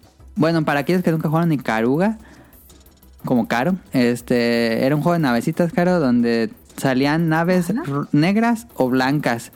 Sí, y tu nave la podías transformar en negra o blanca. Si una nave enemiga te disparaba balas negras, si tú estás en blanco, te destruía. Pero si estás en color negro, no te hacía nada la bala. Ah. Entonces tenías Pues- que estar cambiando entre colores para que no... Porque salían un Ah. montonal de balas. Y Ya. que estar cambiando entre colores para que no te hagan daño y puedas tragarte la bala del color. Pero, Ajá. por ejemplo, si un enemigo gigante, una nave aquí grandota, es de color blanco y tú le disparas en negro, le haces el doble de daño. Pero te, te, te da Pero te matas. Si te, si te da una bala blanca y tú estás en negro, te mata. No, eso se escucha tremendamente complicado. Es muy complicado. Muy complicado. Es casi, casi eh, un puzzle con un shooter. Zafo. Es, Era muy y bueno, y, y creo que se puede explotar más. Sí, solo, solo uso Karuga, creo. Ah. Un poco... Tipo- No, no, no, no. Sí, un poco este Splatoon, ¿no? Tiene un poco de... Ándale, Splatoon. Pero no puedes cambiar el color. Bueno, Pero te puedes meter en tu pintura y en la enemiga no. Es Ah, la poco- enemiga te alenta, sí, cierto, sí, sí, sí. Y, Una variante de Splatoon donde cambies de color en una campaña, Daniel, podría ser interesante. sí. Sí, cierto. Y tenía otra mecánica que era la de. Es que no me acuerdo si lo llegué a ver en otro, pero me acuerdo mucho la de Street Fighter 4 que te traga los golpes y le das al mismo tiempo. Haces un... Un como tipo counter, Ajá. Pero eso de estarte tragando como los golpes estaría chido también como en un shooter, como en un... Ujú. de ¿Cómo, era más o menos? Porque yo no me acuerdo mucho de Street Fighter 4. Te dan un golpe, tú aplicabas el, el poder y te comías el golpe y le regresabas un golpe, ¿no? Como un parry. Ajá, si le dabas exactamente, cuando él te daba el golpe y tú Sí. ponías, dabas el, hacías como el counter, tipo de Dora Live, te vas a decir, "Uh, uh", Sí, sí, sí, sí. un poco así, pero de Dora Live Pero te daba un... ¿Eh? El enemigo hacía el ataque, pero como que te traspasaba y salía pintura, ¿no? Ajá, tú te lo tragabas así, pum, nada más. Y, Sí, y, y no podías bajaba. después contrarrestar. Y, y, y sí te bajaba la sangre, Ajá. pero se vol- eh, te- la barra quedaba en transparentito y se volvía a subir. Si no te ajá, pegaban. ajá, ajá. Ok. Sí, esa es una mecánica- de parry. Se me hacía muy buena como para... Podía ser para un Dark Souls, para algo así. Se me haría como... Pues es que. Daniel, Daniel, Daniel, no has jugado ¿Qué? Sekiro. Así funciona Sekiro. Ah, Sekiro, es que no juego Sekiro, sí. Sekiro es parry de game. Pero es igual así de que te traga los golpes, así que los... ¿Sí? Ah, No, no, no te tragas el golpe, pero haces la animación del counter. Te da el golpe, Ajá. haces una animación que no te hace daño y le regresas la- el ataque y le bajas eh, el doble daño. Oye, ya, ya. Ah, no, es que no lo he jugado. Por eso a lo mejor también. Pero se parece mucho a lo que dices a Sekiro. Ah, ya, ya. Pero sí, es una mecánica de parry que siempre son buenas. Ah, Monster Hunter lo usa en la lanza. La lanza tiene un parry. Te comes el golpe y, y le regresas un golpe mucho más fuerte. No sé si otras armas lo tengan, pero la lanza de Rise eh, tiene un parry. Ah, Y ahí sí te comes el golpe, acuerdas. ya, ya, ya. ¿Viste? Bueno, regresando un poquito al, al Platoon. ¿Viste lo nuevo que sale el Platoon, Daniel? No. ¿Tú que nunca abriste el Platoon 3? Sí, no, El- nu- nunca lo puse, ahí lo tengo. Vas a ir en modo roguelite de Splatoon. ¿Sí? Sí, y tienes que subir el Spire. Es una torre que se Ah. crea al azar y vas consiguiendo mejoras al azar. Ajá. Y pues a ver qué tan lejos llegas. Ah, Sale la próxima semana. suena interesante. Y cuesta, ¿no? Supongo. Este, sí, se imagino que va a costar, pero no sé cuánto. Es el Side Order, el DLC de Splatoon 3. oh. Pues Oh. ahí está. Las mecánicas que nos gustaría ver de regreso. Buenos puntos ahí, Daniel. Buenos puntos. Sí, el, de, el del Icaruga me estaría padre explorarlo en otros géneros. Sí. Tengo más, pero duraría mucho el programa. No es cierto, no tiene más. ¿Cómo no? Bueno, pensé un poco en el de los portales de Portal, que también este... Lo usó este juego. ¿no? Que era como Halo. Ajá, sí, sí, sí. Pero, No, ajá, ¿cómo se pero digo que sí, sí se ha usado un poco más, pero creo que ninguno lo ha logrado hacer como Portal. Sí, no, Portal es muy mágico. Portal es que está es- difícil usarlo en otro género, pero estoy seguro que se puede. Sí, yo también pienso que se puede aprovechar más Portal, portales, perdón. Sí, incluso en un juego 2D, me imagino. ¿Quién sabe si Caro le gustaría Portal? Portal es un grandioso juego de, de, de puzzle, de, de resolver acertijos. Usando portales, claro. Pero como... A ver, un ejemplo. Se juega como Halo, Caro, en primera persona. Pero no disparas enemigos ni nada. Solamente traes una pistola que genera portales. Si disparas a una pared, se abre un portal. Si disparas a otra pared, se abre el portal que conecta ese portal. Entonces te metes a ese portal y sales por ese lado. No sé si me de entender. Sí. Y pues así tienes que resolver. Estás en un cuarto que está cerrado y tienes que encontrar la salida usando los portales. Ay, que Es un juego de acertijos. No disparas. bueno. No. Pero, mm, pero es, uf, es grandioso Portal. Te sientes ay, muy inteligente cuando lo terminas. Y lo, lo que me gusta es que tú tienes tu tiempo, tú lo haces como tú quieras. No, hay- no te dicen nada, cómo hacer nada. No, t- no hay tiempo ni nada, así como dice Daniel. Libre. Pero está muy difícil. Nah, no, no, no, no. Es de pensar nada más. No están así súper complicados los acertijos ni nada, pero pues es de analizar el entorno y superarlo. Está en Switch si lo quieren jugar. Sí. No ocupas ni coordinación ni nada. Sí, no, no ocupas apuntar y nada, nada más este, pensar. Mejor lo descargo. No sé, creo que está bien barato. Yo tenía otro dato, pero bueno, ya. Ah, pues dile una vez. No, ya. Bueno, sí, el de el examen A de. ver. Como el de Banjo Kazooie, el examen me gustaba mucho. Creo que ningún otro juego te ponía exámenes. Que sí, pues está el persona y eso.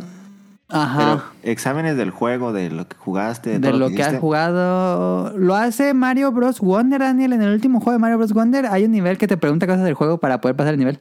¿Ah, sí? Sí, sí, sí. Ah, no, no me ha tocado tampoco. Pero sí, es raro que un juego te haga un beta quest del juego. Ah, tal vez no uno sí complicado. o El de. Eh, Banjo Kazooie no era muy complicado. Pero era divertido, pues, porque sí te pones a pensar, ah, yo vi eso en no sé dónde. Yo escuché eso. Yo, sé, bueno, se me hacía divertido. Que era. Pues básicamente para acabar jefe, el juego necesitabas resolver un examen de lo que ya jugaste. es una gran idea, gran, gran idea. Rare tenía muy buenas ideas en su momento. Sí. Sí, sí era una gran idea. Estoy pensando que juego otros juegos que usen exámenes, pero no me acuerdo. Yo Más que de ese de Mario Bros. esos, pero son exámenes. Pero de- son generales, no es del juego, de es cultura de conocimiento general, general. Ajá. Sí. ¿Algún otro, Daniel? No, ya, ahora sí, ya. Ok, ok, ok. Este. mm, Vamos a la opinión de la semana.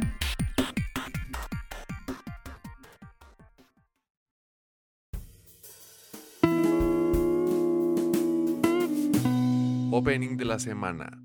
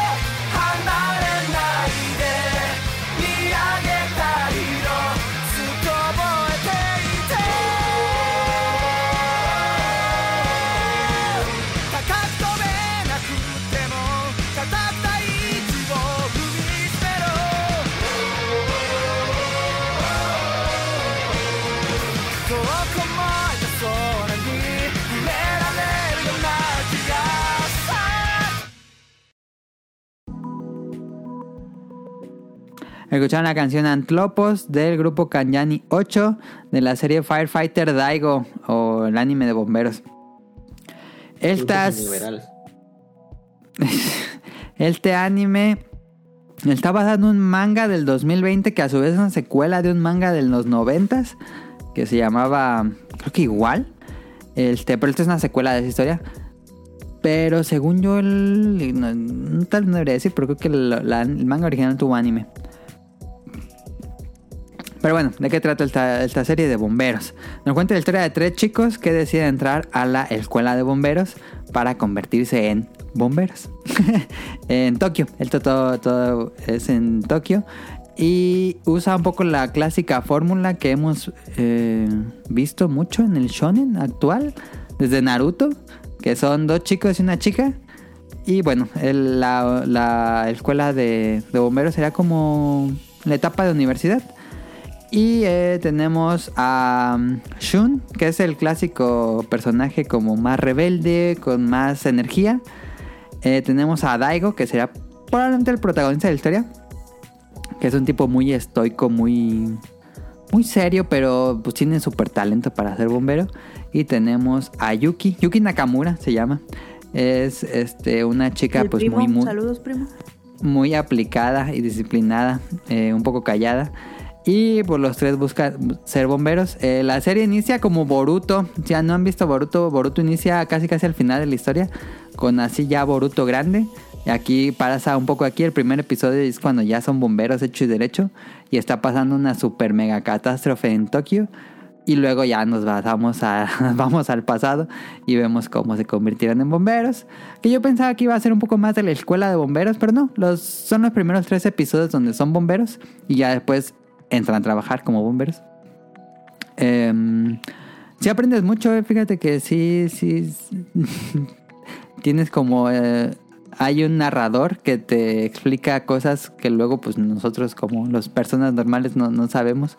Códigos que tienen los bomberos, eh, como el 250 eh, el 252, que así le dicen a las personas que están atrapadas en una emergencia, o te explican cómo se deben usar las máscaras, eh, para qué sirve el equipo, cómo se debe usar el equipo, qué eh, pues protocolos tienen para entrar a una emergencia y qué deben y qué no deben hacer.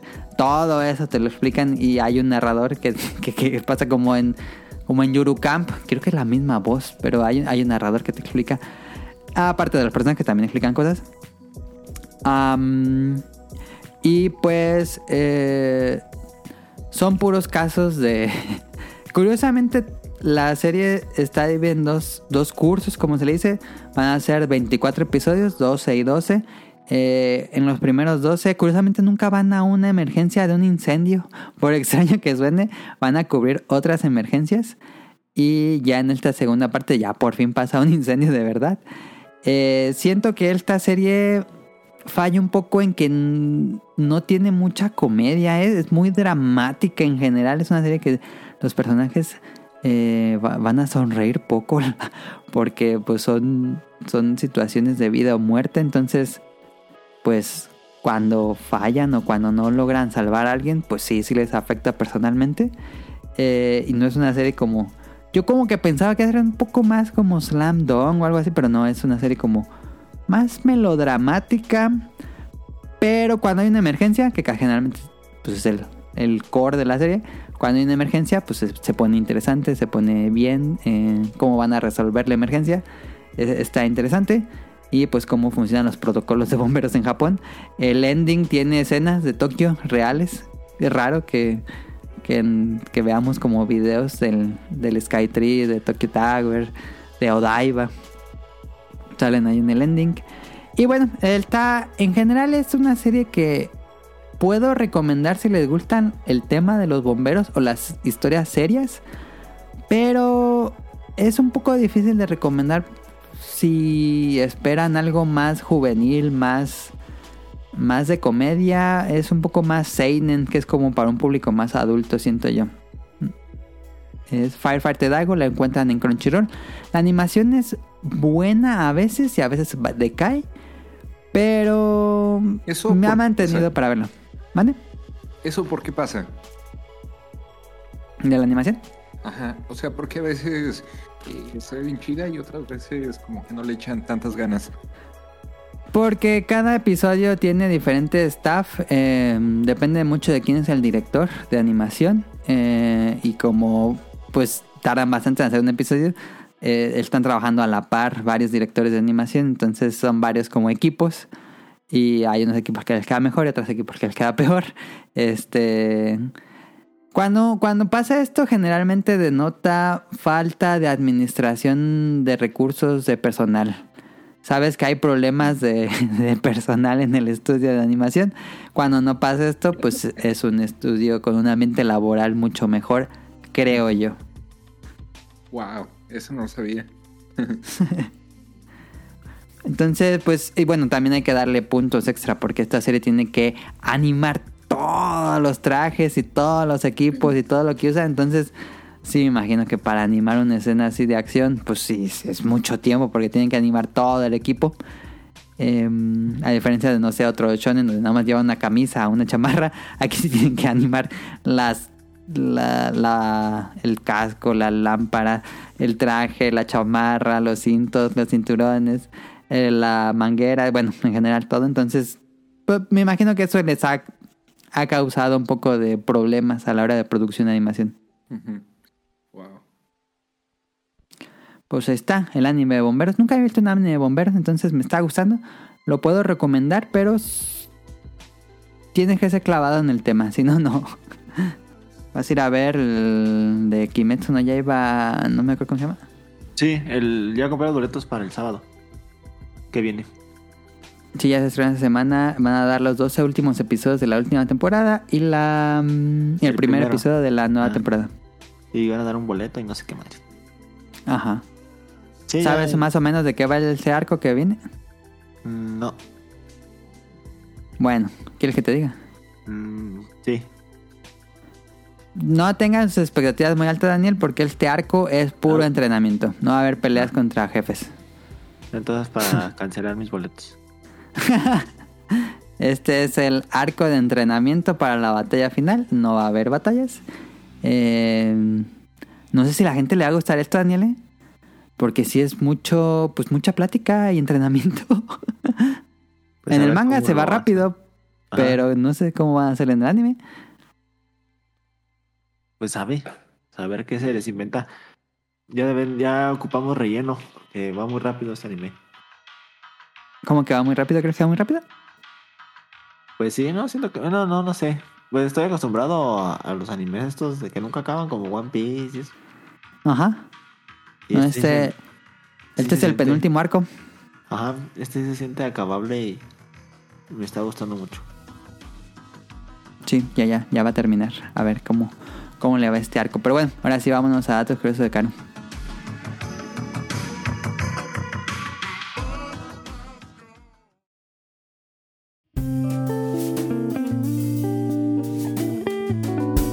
Datos curiosos. Ok. ¿Ya vieron que ya no tengo tanta tos? Ya por fin, ya como cinco semanas con el Influenza Simulator. Es que hoy me cambiaron el tratamiento. Y ¿Hoy vamos- apenas? Ey, y vamos. No manches. Pero diles por qué. No, o sea, es que yo dije, bueno, voy a dejar que Dios me cure. O sea, ¿Qué porque, me acabé el, el tratamiento ¿Que anterior. estabas en la edad media o qué? No, estaba, acabé el tratamiento anterior y dije, y, y nada más tenía tos y, y un poco de mocos. Entonces yo dije, bueno, con, con el tiempo, pues mi cuerpo tiene que reaccionar y pues se va Sí, a curar. sí, sí, sí. O sea, como dejar, ¿no? Pero no, la verdad es que yo tengo la teoría que fue COVID porque nunca había sentido Oh, tan pues mal. ya te dije desde el día uno que era COVID. Sí, entonces eh, esta semana empecé con otros síntomas. Eh, tenía mucha sinusitis, me dolía bien culeo la jeta. Este, y seguía con la perra tos y yo dije, no, pues esto ya no es normal. Ya llevo que dos semanas intentando curarme con Dios y pues no. Entonces ya fui con otro doctor y ya me dijo, es que tus tratamientos anteriores estuvieron mal. Y yo, ah, no mamen. Entonces, este, me mandó una inyección hoy y pues otros medicamentos y ya, ya vamos mejor. Mira, ya puedo hablar un, un buen, puedo decir un buen de palabras sin toser. Qué bueno, increíble. Pues sí, ya funcionó. Entonces, eh, esperemos que la próxima semana tenga buenas noticias de que estamos curados. y, ya sé. y les traigo, les traigo datos curiosos del sistema digestivo. ¿Por qué? Porque es importante. Nada, no es cierto. Eh, se me hizo interesante. Porque luego ya la verdad no sé qué decir. Entonces, ¿sabían que... ¿No que te dan un- una página con 200 datos curiosos y no sé, Sí. que nunca se te iban a acabar? Pero es que no creo que se me acaben. No. O sea, eso es cuando, cuando no tengo tiempo de buscar, entonces ya, ese es el, Ah, entendí. el bonus track. Em, ¿Sabían que un adulto ingiere aproximadamente 500 kilogramos de alimento al año? Es un buen. ¿En qué país? Porque es muy En diferente. Estados Unidos no. no ¿O sé. sí? Pero quiero decirles que estos datos son de la UNAM. Así que para que no digan, ¿y tus fuentes? Ahí están. Una, y cada día eh, la lengua produce 1.5 litros de saliva. O sea, si escupiéramos la saliva en una jarra, llenaríamos una jarra de 1.5 litros. O sea, un buen. bastante. Sí. Como la jarrita que tiene mamá ahí. Como yo creo que toda la jarra. Qué asco, ¿no? Entonces. Toda la boca así seca. ah, ah, ah.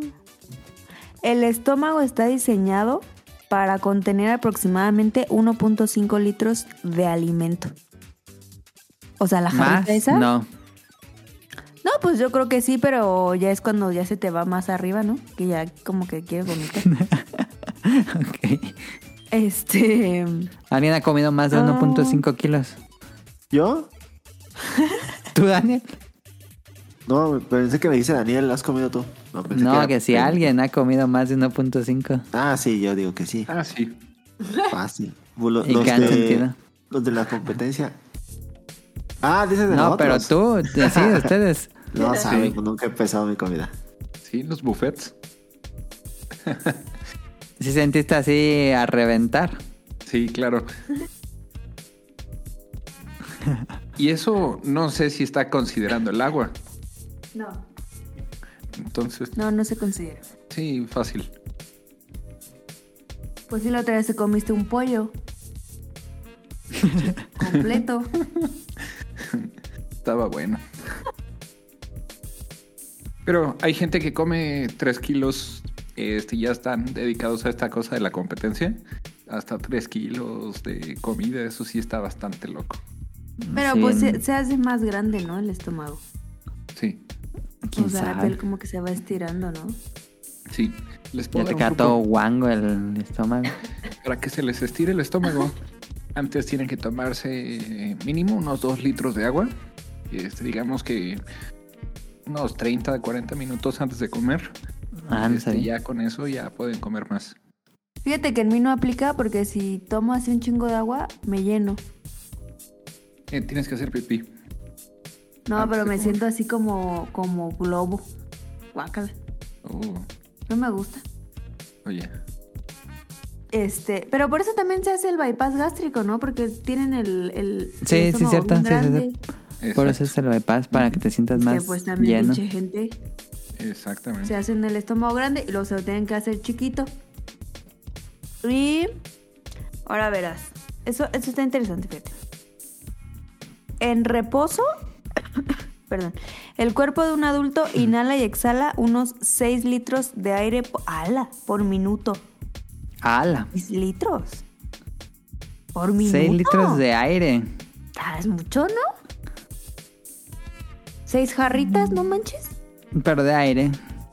No es como fuera algo sólido. Pero es litros de aire. ¿Se puede Pero hacer un litro sigue de aire? siendo No. aire. ¿Pero cómo mides un litro de aire? Pues pregúntale al UNAM. Am, ¿Sabían que el pulmón derecho es un poquito más grande que el pulmón izquierdo? Ah, no, no sabías eso. ¿Y sabían que la velocidad más alta registrada para un estornudo es de 165 kilómetros por hora? 165 kilómetros. No, pues muchísimo. Por eso dicen que si, que si te aguantas un estornudo te puedes morir. O sea, te puede dar un infarto. y... ¡al! el área de los pulmones tiene aproximadamente el mismo tamaño... ¿Cómo, cómo?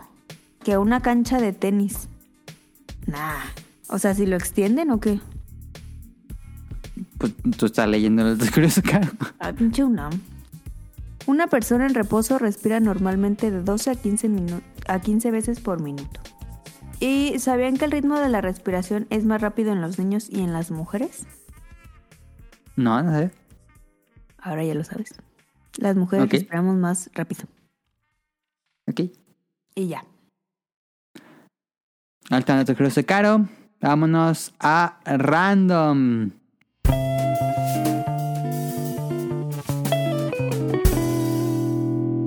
Random. Que Caro tiene una anécdota y quería hablar de anécdotas de meseros. Sí, fíjate que mm, en Morelia particularmente atienden muy mal los meseros, como que siempre están emperrados. O sea, no todos, pero en general am, en, a donde yo voy regularmente no me gusta el servicio. Y ayer Quique se peleó con un mesero. ok. Entonces, a- adelante con la historia. Bueno, quisiera decir que no me peleé. Y se peleó. No, lo que pasa, les voy a contar. Eh, fui a dejar a Caro a su trabajo y justo al lado de su trabajo pues hay una cafetería local que se llama... ¿Se pueden decir marcas? Sí, pues no hay problema. Café Europa. Este, entonces, pues, de vez en cuando paso por un café, este, voy, porque siempre llevo a lápiz y lo tengo que llevar a, a pasear temprano. Entonces agarro mi café, este, a lo mejor un pan y ya. Y lo que hago siempre es pedirlo. Este, les digo que me lo entreguen afuera, yo espero en el coche y ya, pues, este, ya que veo que salen, me bajo por él, este, recojo y ya. Nos vamos. Y en esta ocasión se tardaron mucho, unos 15 minutos. Eh, veía que la gente entraba y salía ya con sus cafés. Yo decía, pues qué tan difícil o tardado puede ser hacer un café, ¿no? Entonces entro a la cafetería y, este, y la cajera como que se acordó que estaba pendiente el café y el pan ya estaba listo. Y yo dije, "Ah, pues a cualquiera se le va la onda, a mí se me va la onda un montón. Entonces no hay bronca. Este, y ella pues siempre es amable, ¿no? Ajá.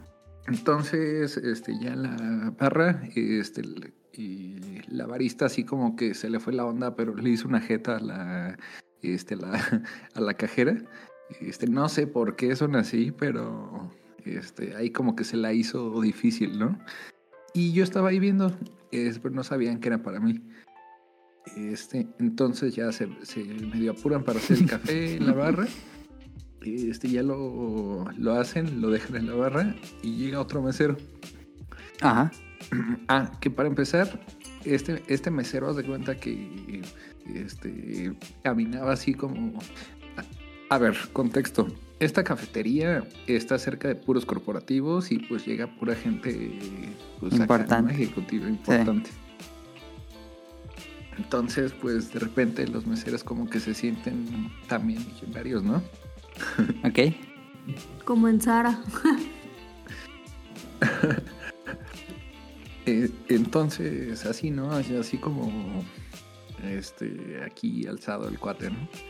Entonces ve el café en la barra, este, lo agarra para pasárselo a la, a la cajera para que me lo dé a mí. Y hace cuenta que agarra el café, hace como que se lo va a dar. Este, y ya cuando lo va a agarrar, se lo quita. Así como ese juego, ¿no? De te doy, pero te lo quito. Ajá. Y así ajá. como tres veces. Qué pedo. Y yo así de, ¿qué pedo? Eh, no sabían que era para mí. Entonces el cuate se empieza a reír así como... Y, este, y ya este, le da el café, la mesera, me- la mesera le estaba diciendo, ya es para el joven, es para el joven. Este, ya se lo da, me lo da a mí. Este, le digo a- al mesero, oye, ¿qué te pasa? No todos tenemos el tiempo que tú tienes y aparte es una falta de respeto. Tengo aquí ya un rato este, esperando y tal. Este, y el cuate así como medio, pues medio mamón. Eh, Ajá, ajá. este, No, sí, perdón, una disculpa, pero nada auténtica, ¿sabes? Así Sí, sí, sí, sí, sí. este, entonces noté esa onda así, nada auténtica. Este, entonces como que se la hice un poco más, ¿no? Así, este, le dije, por, pues, no hagas esto, esto es una falta de respeto, este, el tiempo y no sé qué tanto. Este, y me extendí un poquito, este, porque por ahí andaba el gerente. Entonces, este, le dije eso. Y ya agarré mis cosas y me fui. Este, todo tranquilo, ¿no?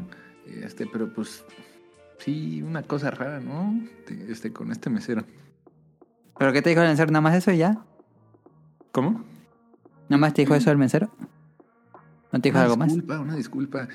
Ah, porque le dije, este, oye, ¿qué, ¿por qué tanta risa o qué? Eh, te- te- ¿Se te hace muy gracioso? Me dice, ay, es que no lo vi mal. Y yo así de, no, chao. Ya es lo único que me dijo, pero este, sí son cosas que, pues, ¿qué onda, no?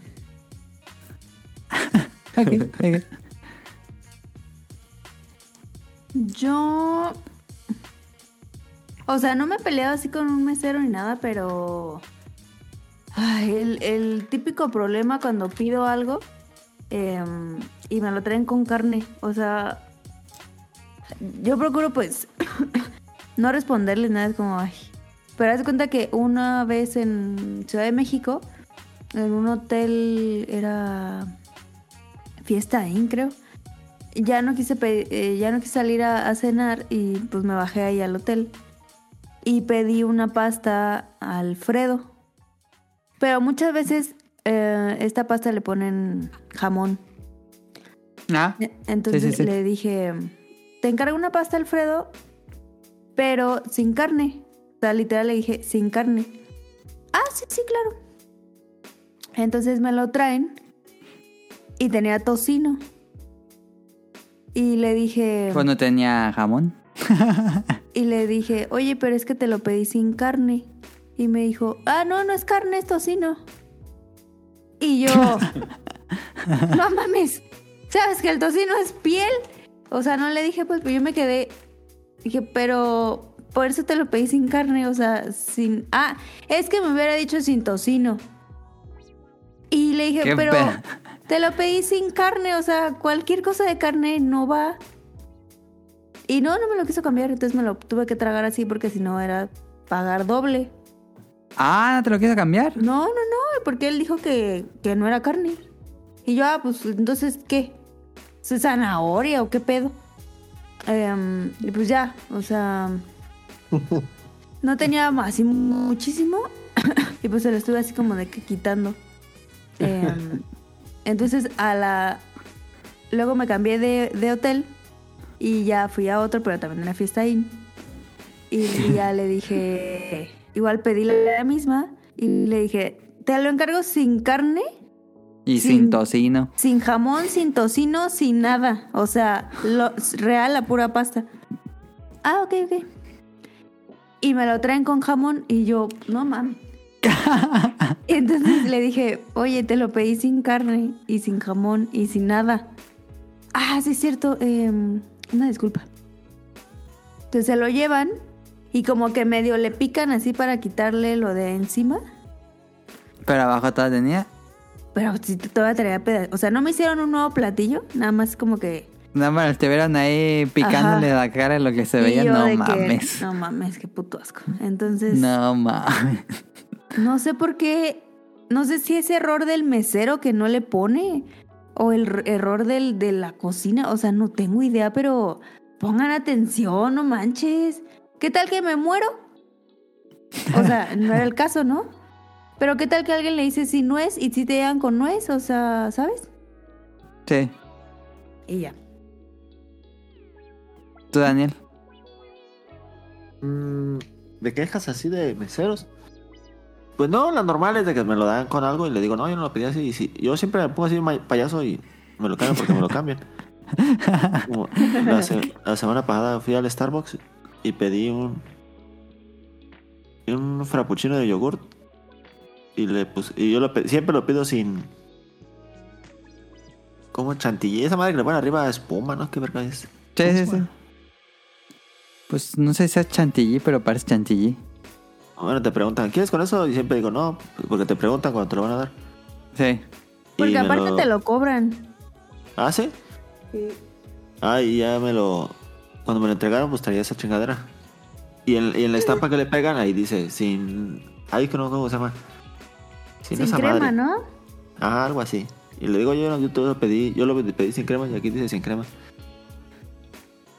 Y ella me dice, ah, sí, sí, ya me lo cambió. Pero no, no se puso mala onda la chava y nada, pues, pero...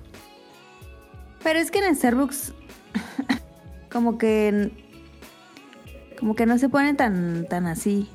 O sea, así como que si la cagan sí sí lo entienden un poco, pero en, en otros sí se ponen bien acá.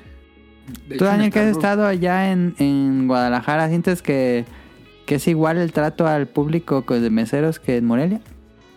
Pues yo salgo a comer casi todos los fines de semana.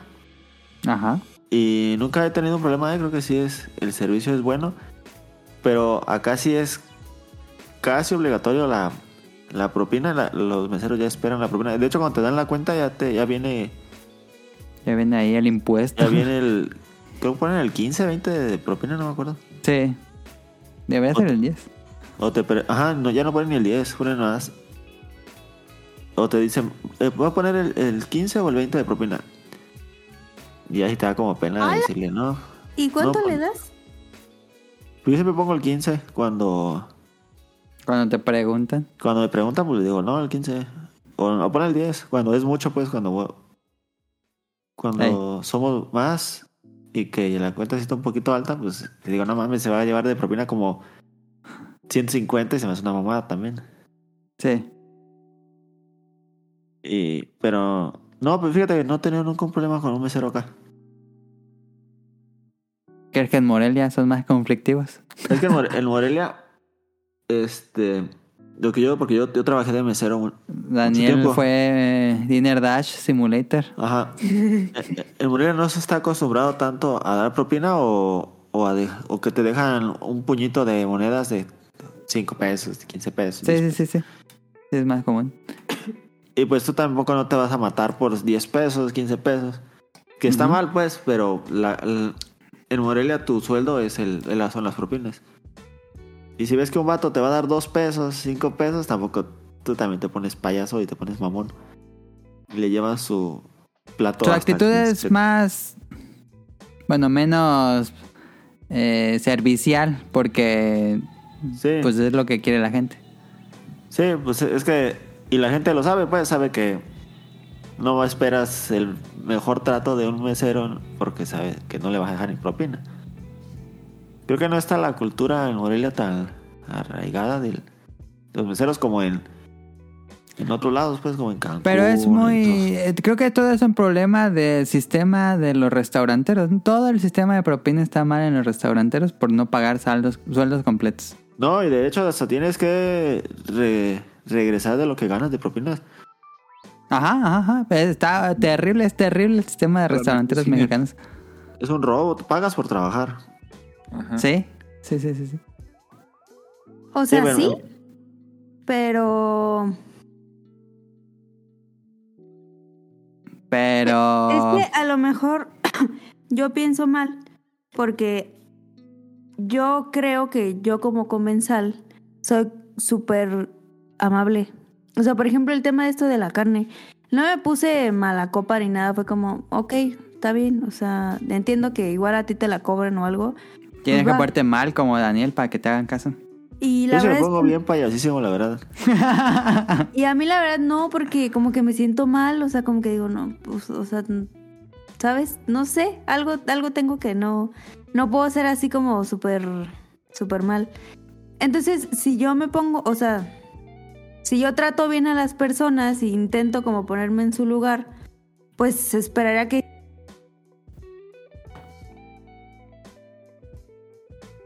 La perdimos o ya no se Ah, escuchó. pensé que había sido yo. Pero sí, yo sí. No, no, no pongo grosero así de, oye, pendejo, te equivocaste. Pero no me hagas esa jeta, güey. O sea, vengo a consumirles. No me están haciendo un favor, no me están regalando las cosas. Creo que lo que más, más, más me caga es que me haga una jeta.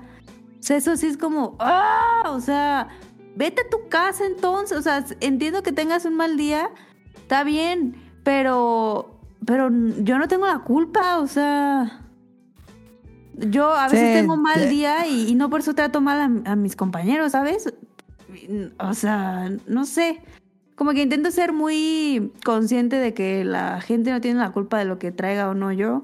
Pero creo que eso no es aquí. O sea, no son conscientes de eso y, y si están enojados, están enojados con todos. y te atienden neta de la chingada. Es como, puta, o sea, todavía vengo a darte mi dinero y me tratas así. No, pues que la mayoría de los meseros son estudiantes. Sí, sí, sí, sí. Eh, y te digo, pues no, depende del... No es como que tuvieran una... Pues un entrenamiento más profesional. Ajá. Y es un, sueldo miserable. La mayoría Sí, de veces una sí, sí, propina sí. miserable. Pero Sí. también los entiendo en ese sentido de que... Bueno, pues digo, porque yo trabajé de mesero cuando fui estudiante. Ajá, ajá. Y luego si veías a un vato que sabías que te iba a dar dos pesos. Y le, lle- le llevabas... No, y que, y que también se ponía mamón. Tú también te ponías mamón. Le, le tardabas un chingo en, en llevar sus cosas. que te pedía limones y le llevabas nomás una mitad o mamás así. Pues cuando te ponía payaso, pues tú también. El sistema restaurantero está roto y no funciona y no debería funcionar así. Y ojalá cambie, pero no va a pasar. Es que también siento que, que ya la actitud de los meseros, y, y eso ya nos llevan entre las patas a la gente que sí somos amables, es decir, Ajá. bueno, a lo mejor un 80% de la gente que atienden estos vatos son pinche gente mamona, así de que estas influencers... Ya esperan. Ajá, Lady, sí, sí, sí. Lady Starbucks y así. Ajá. Em, y entonces piensan que ya todos son así, entonces hay que tratarlos de la chingada a todos. O sea, eso entiendo y creo que gran parte de la problemática somos los que vamos a consumir, porque es real, yo he visto gente que neta se pone bien mal em, y no está chido. Y entonces yo por eso digo, yo no quiero ser así, o sea, hay que tratar, o sea, somos humanos, pues tú me das un servicio, yo te compro ese servicio y ya está, no te tengo por qué tratar mal ni tú a mí. Pero es lo que te digo, o sea, entiendo que no todos son como yo y pues me, me llevan entre las patas a gente mamona. Nos Y por ejemplo, Sí, sí, sí, en el corporativo un círculo acá- vicioso. Ajá, en el Europa, pues iba gente bien mamona y entre ellas mi jefa, eh, que neta exigen como si fueran reinas de no sé dónde. eh, y sí los tratan mal y, a mí me da mucho oso, o sea, digo, güey, antes hacía las personas.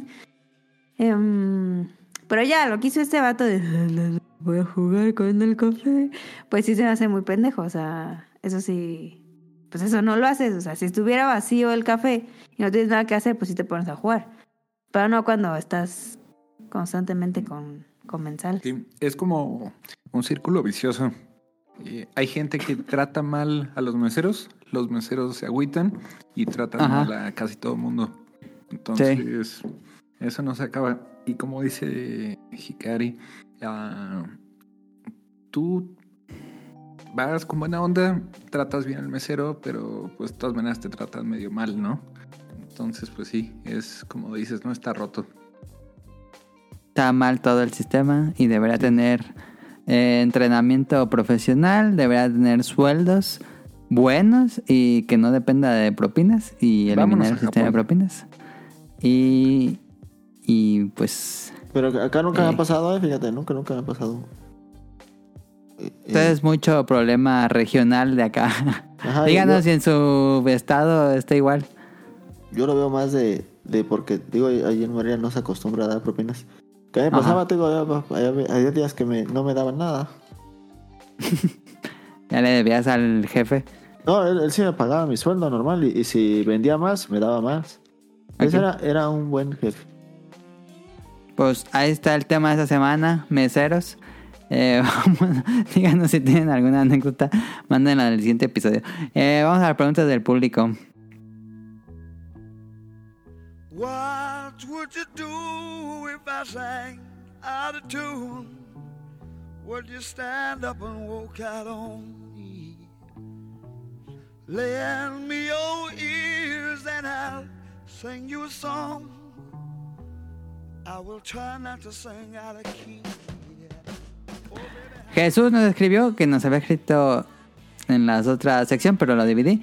Varias preguntas para el staff invitados. ¿Qué mecánicas de juego les han parecido tan absurdas que al final terminan siendo divertidas? Uh, todo Bishibashi son mecánicas ultra absurdas.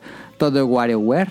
Eh, mecánicas absurdas. Mm, Yo me acuerdo de una que no me gustaba. ¿Te acuerdas que Sí. había un juego que, que era un, unos luchadores? Ah, que tenías que mover las, el, el de Wii. El, el de los mamaditos.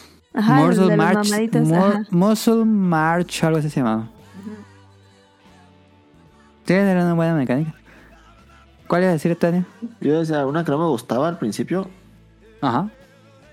pero ya que lo probé, me gustó muchísimo. La de Wario Land 4, que era jugar el, Ah, sí, ya sé cuál. jugar el nivel, este, todo nivel, y luego era regresarse el nivel. Ajá, ajá. Llegas a la meta del nivel y luego tienes que escapar hasta donde llega- empezó el nivel. Es una me mecánica gustaba, grandiosa, me sí es cierto. muchísimo. Sí, sí es cierto. Porque cambia, no es igual y vas a Ajá. contratiempo. Es, cambia muy poco, pero sí. Bueno, el mapa no cambia en sí, pero cambia la forma en la que te vas a regresar. Porque Sí. hay veces que te rentaste de un acantilado y ya no te puedes subir igual. Ajá, ajá. Ajá, era muy bueno. Al principio sí dije, no, está pero me gustó un montón. Sí, sí. Sí, es una mecánica muy absurda, pero muy divertida. Sí, es cierto. Wario Land 4, como extraño Wario Land 4. Y Nintendo no lo ha puesto en el Switch Online. Se mama Nintendo ni pone juegos en su servicio de Advance. Ese juego tuve que En suplicarle a Dan para que lo jugara. Y sí lo jugué y me gustó mucho. Ah, dice, ¿qué opinión tienen del fallido comunicado de esta semana de Xbox en cuanto a su futuro? Ya dijeron lo de Xbox, no se va a morir, no se va a hacer... Entre comillas, Tier Party va a lanzar cuatro juegos, que no dijo cuáles son, eh, en consolas de PlayStation y Nintendo. Pero Gears of War, Halo, Starfield van a seguir en Xbox por Eh, el momento. Pero eso en inicio van a empezar Ajá. y, y Sony este, en algún momento lo va a hacer igual. Es probable, es probable. Entonces, Sí. este. Pues. No era necesario hacerle un evento así, presentación. Pudieron haberlo dicho en un tweet, en un comunicado de prensa. Pero bueno, hicieron este evento. Yo no lo vi, pero vi el resumen. Le hicieron mucho la Este, mamada. Sí, le hicieron mucha la mamada, la verdad. este, pero bueno. Pero tú, tú sí crees, Daniel, que van a llegar eventualmente más juegos, no solo estos cuatro. Sí, yo creo que van a llegar muchos juegos, igual de Sony en un futuro van a llegar juegos. Ajá. Pues es que ya. Ya no. Y lo veo en los. En los multiplayer más que nada, un multiplayer que es exclusivo se muere automáticamente. Ya nace muerto. Sí, sí, sí, eso le, falla- le falla mucho. a, por ejemplo, Redfall. Ajá, es que tiene, un multiplayer para que pegue tiene que ser multiconsola. Y poder En jugar con tus sí. amigos donde quiera eh, jugar. Sí, sí, sí, sí. Ya si es un multiplayer como Halo. Si Halo fuera multiconsola, yo siento que jalaría más. Ok, mucho más. Y que pienso Pues, que por ahí va la cosa. Ya las megaproducciones. Es que lo- a lo como lo veo, tengo que las megaproducciones no les veo ya.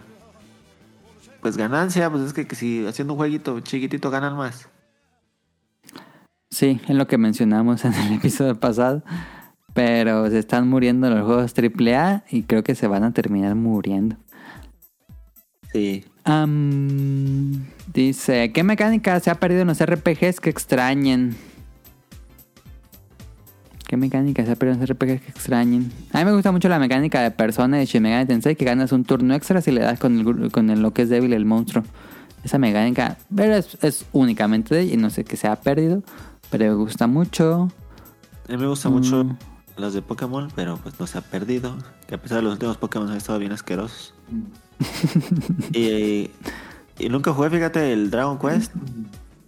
Tengo. ¿Cuál Dragon Quest? Ah, Daniel se compró en Japón Dragon Quest Monsters y no, el- ni lo tocó. No sé ni dónde está el juego. Ya bien perdido ahí en su... Sí, En la aduana se quedó. No, no, no, sí, sí, sí lo saqué, pero no me acuerdo dónde lo puse. Ah. Pues ¿Qué ahí lo tiene. ¿No te acuerdas si compré el Pikachu de Felpa? No, ¿verdad? No, sí lo compré. Es que no recuerdo si lo compré. Yo que- no sé. ¿Cuál Pikachu? Le voy a regalar un Pikachu a mis dos sobrinos Ajá. y compré los dos. Pero uno no lo encuentro, uno sí se me perdió. Ah, no, pues... ¿Sí compraste los dos? ¿No compraste nada más uno? Según yo sí compré el de, el de Felpa. Ya es que hay uno de Felpita y el normal. Sí. El Sí. gordito. No creo que los hayas comprado, Daniel, porque ¿cómo se te van a perder? Pues es que al final tenemos un resto de bolsas en el cuarto. ¿Pero todavía tienen ahí las cosas que compraron o qué? No, allá en Japón se perdió, no, no acá. Ah, dices que los perdió en Japón. No, no creo, Daniel. O acá andar, no sé dónde andará. Bueno, no tiene nada que ver con lo de las preguntas. Me acuerdo que cuando estábamos en el departamento de Tokio dijiste que se te perdió algo, pero no me acuerdo que fue que, que estuviste buscando un buen rato. No, ya se perdió. Yo creo que lo dejé cuando veníamos caminando. ¿Pero qué fue? No me acuerdo. ¿No fue el Gundam? No. No me acuerdo que dijiste que se te había perdido. ¿Y qué hiciste con el Gundam? Ahí lo tengo armado en una mesita que ¿Qué tengo. lo armaste? Sí, Ah, pensé que no lo habías armado. no, sí. Ah, a Paola le super encantó armar Gundams. Es ultra fanática. Ah, sí, sí, sí. Pues, ¿Los puso a armar a los otros que compró no? Esos les Esos- ayudó a armar algo así. Sí, les ayudó a armar a sus. a sus sobrinos. Primos. Y ella armó el tuyo. Sí, y, y se enojaba si me ponía a armarlo, porque no eran un putero de piezas. Yo me ponía y llegaba y se enojaba y decían, ah, no, pues, tenemos que hacerlo en equipo, no sé qué. Y ya Es uno le tocaba, uno le, los primeros ratos, uno a cortar piezas Ajá, ajá, y otro a, a ponerlas. ajá. Y ya le decía, esta y esta, esta va con esta. Y luego ya le decía, no, ya me toca cortar a mí, y ya. ¿Salieron buenas las pinzas que compraste? Sí, tan chidas. Sí, sí, son bien útiles. Si compran Gundams, no, las uñas. No, no piensen en que se ahorren las pinzas. ¿eh? Si, si hay que comprar unas pinzas, sí son muy útiles si compran, si van a comprar Gundams. Sí, ya te cortan las uñas o a tu perro también. Sí, cortan, chido. Sí puede ser porque son pinzas chiquititas. Nunca lo hice, pero sí. No, yo tampoco. Ahora que lo dice. Eh, dice otra pregunta. ¿Creen que los juegos con mecánicas de juego sencillas son más vistosos y agradables a un público en general? Los Sí. juegos con mecánicas de juego. Pues son los juegos móviles, ¿no? Por eso son tan populares. Sí, pero es que pones el juego, le das inicio y juegas. Y es lo que la Sí. mayoría de la gente quiere. Sí. Dice, las mecánicas de los juegos de pelea espantan mucho. ¿Cuáles ha dado miedo hasta el momento? ¿El juego de qué? De pelea. Um, Taken. No mamen, yo no, yo no le entraría a Taken. Vi, no sé si has visto, hayan visto las hojas de, de comandos para un personaje. No mames, parece un jeroglífico de egipcio. Son tantos movimientos y tanta combinación de palancas y botones que no, no, no, no. Me, aliena solo de ver eso. Y Taken siempre ha sido increíblemente complejo, mucho más que Street Fighter o, o cualquier otro juego, yo creo. Eh, no, Taken es, es otro nivel de complejidad de juegos de pelea. ¿Alguien más? No, no, yo los juegos de pelea siempre me han gustado desde niño. Y creo que. Pero nunca te has jugado uno que digas, no, mames, es imposible. Pues sí se me han hecho complicados, pero siempre les termino agarrando al menos a un personaje. Ah, ¿qué? qué? Es que me gusta, siempre me han gustado los juegos de pelea. Yo tengo que en secundaria jugaba un resto de King of Fighters. Pero ya no, ya no toca ese juego de género, ¿sí? No, tengo el Street Fighter 6 y no, nunca lo, nunca, nunca lo bajé. No, hombre. eh, Además, no lo tengo ni registrado en mis juegos. Lo tengo en la compra, bien. pero no lo tengo en mis juegos. ¿Y lo vas a jugar alguna vez? Pues no, ya no lo jugaría porque si me meto a jugar me va a tocar con gente que ya sabe jugar y machín y yo no sé jugar nada. Sí, ahorita ya, ya se fueron los, los casuales. Ajá, y, y para enseñarte es con los casuales, es lo malo. Pero, pues, pues ya le entra escalado. No lo voy a pensar. ya tengo control Dice- madreado, así que ya, ya puedo. Ya tengo control para Madrid. ¿No has comprado otro DualSense? Sí, tengo. Ya, ya compré uno nuevo, pues, por eso digo que ya tengo uno viejito. Ah, ok, ok. Ya, ya, ya, ya te entendí. ¿No se barre o algo así? No, eh, lo- tiene. No, es más, no tiene nada. No, ¿sabes qué tiene? Ya me acordé. Este. Ya no sirve la palanca para apretar. Sí sirve, pero ya como L3 que- y R, R3, ok. Ajá, como que ya no, no entra bien. Ok. Y, y de hecho, cuando jugaba Cal y eso, ya era un pedo porque ya no quería correr. Ya no jala el clutch. Ahí. Dice, este año tendremos reseña del nuevo Laika Dragon. Sí, ahora que lo termine, con gusto. O bueno, incluso aunque no lo termine, podemos hablar de Laika Dragon. Aunque tampoco lo está jugando Rion.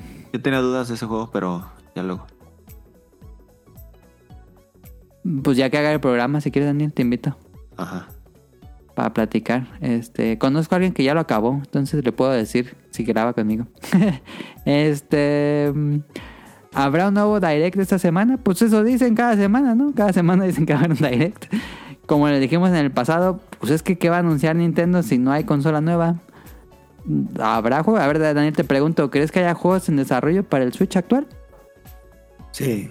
Eh, Bueno, los que son van a salir multiconsola, no supongo. Sí, no, pero de Nintendo, exclusivos. Para este Switch sí veo todavía unos pocos para cerrar la consola. Veas que cuando fue, siempre que ha salido cerrado consola cierra con juegos. Ok, ok. Entonces sí, dirías que viene... Yo creo que sí Un viene nuevo alguno- Direct. Alguno juego bueno. Algún Direct. Pues ya es que siempre es. Tenemos Nintendo Direct el martes y así, como faltando dos días, nunca es así un mes. Sí, sí, sí. Es que dijeron, estaba muy fuerte el rumor de que esta semana que pasó iba a haber un direct y no hubo nada. Entonces, Pues a ver cuándo anuncian la nueva consola. a ver, oh, el rumor que salió ayer fue que se fue a 2025. Yo, yo- Te Entonces, lo si dije, la conso- Te lo dije. Yo te no lo la- Si la este consola año. se va a 2025, sí va a haber juego este año de algo. yo no la veo este año, la verdad. Ok, ok, yo sí, yo ya. Yo la- se los dije en este podcast y estoy harta que nadie me hace caso. Es rumor. Dice, si van a entrar al nuevo juego de Princess Peach. No. Safo, este, no, yo vi esto los videos y sigo sin entender cómo se juega eso.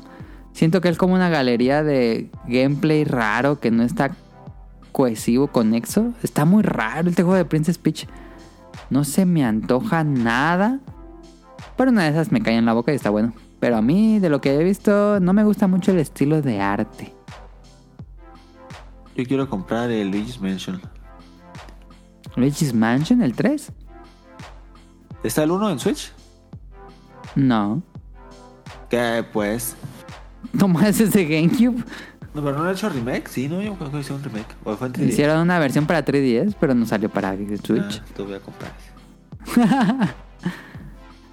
Eh, ¿El- el ¿Cómo se van a...? El 3, si lo juegas con Caro, lo acabamos. No fui muy fan. Malísimo, Daniel, malísimo. No es un mal juego, pero no es muy divertido. Porque el 1 y el 2 están muy buenos. La mecánica de atrapar fantasmas a mí nunca me convenció. Yo puse la misma de todo el juego, pero a mí... ¿Te gusta la mecánica de atrapar fantasmas, Daniel? Sí, muy buena. Como que... mm, No sé, no, me, no es tan satisfactoria la mecánica. Dice, última pregunta, ¿cómo se van a preparar este año con el incremento de temperaturas a nivel, nivel global? Saludos y abrazos.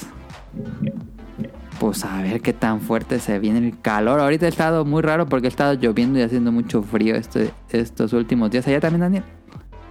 Sí, ha estado lloviendo bastante. Ajá. Y está agradable el clima, no hace así un friazo. No, está agradable, fíjate, no hace frío. Está templado. Está templado. Ajá. Y también nos escribió JC en Instagram. Esta semana comencé a ver el anime de las novias que tanto recomiendan. O alguna vez escuché que lo estaban viendo. Y es la mamada el vato ese. Creo que está inspirado en una historia real llamado Alex Marín. y creo que es mexicano. Alex Marín es el de eh, actor porno. El que encontramos Sí, en que el tiene aeropuerto. tres- Sí, nunca la contamos la anécdota con Daniel, ¿Lo pero lo- encontraron?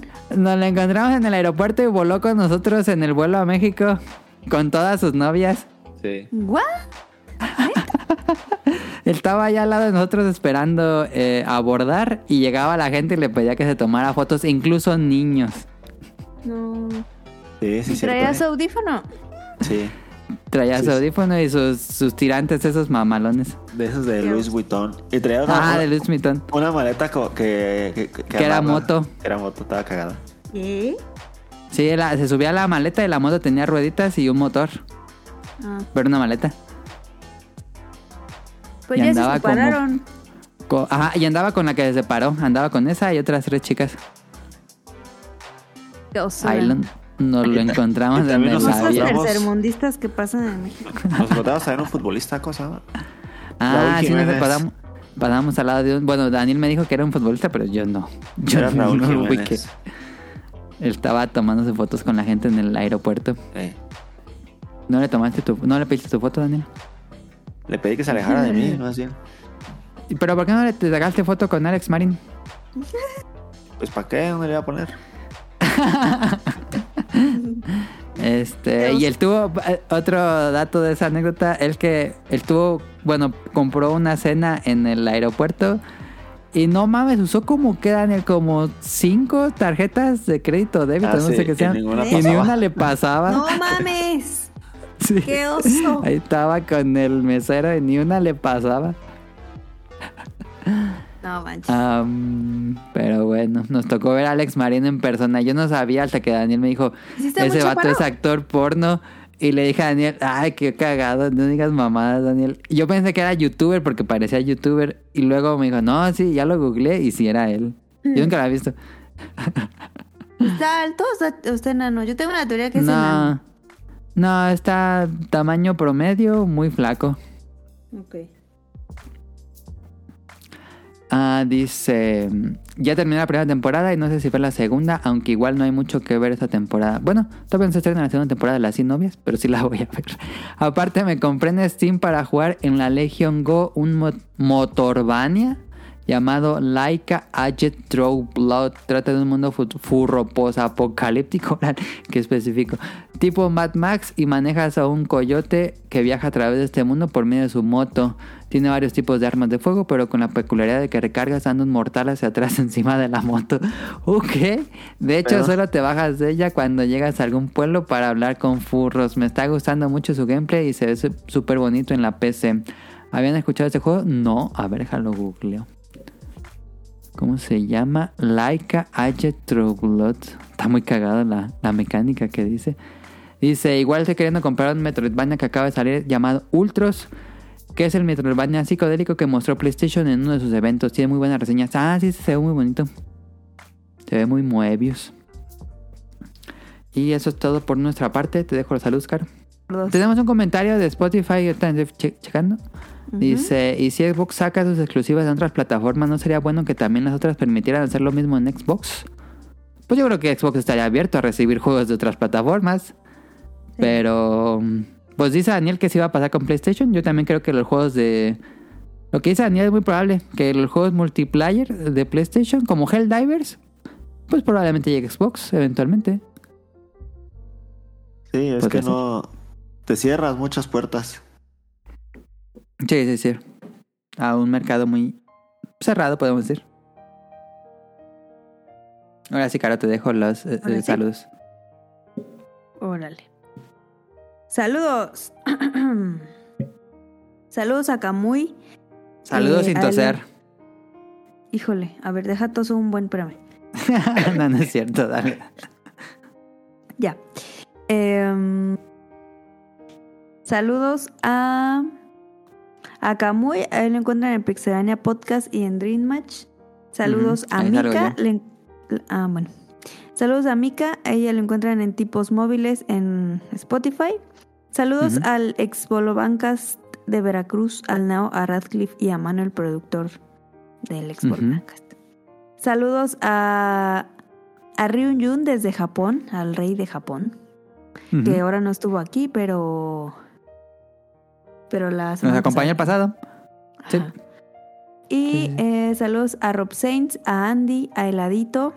A él le encuentran en La opinión de Ela en Spotify. Saludos a Sirenita, Petit Mermaid en Twitch. En Twitch. Saludos a Jacobox y el Cut, a Jesús Sánchez. Saludos a Aline.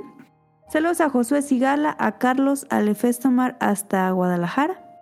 Saludos a Protoshoot, al señor Suki, a Oscar Guerrero. Saludos a Mauricio Garduño, a Gustavo Mendoza, a Gustavo Álvarez. Saludos a Andrew Lessing, a Marco Bolaños.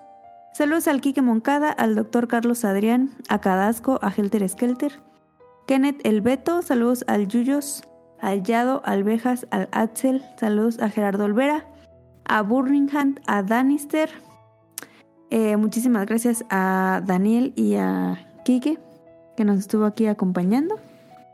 Y saludos a Lapicito.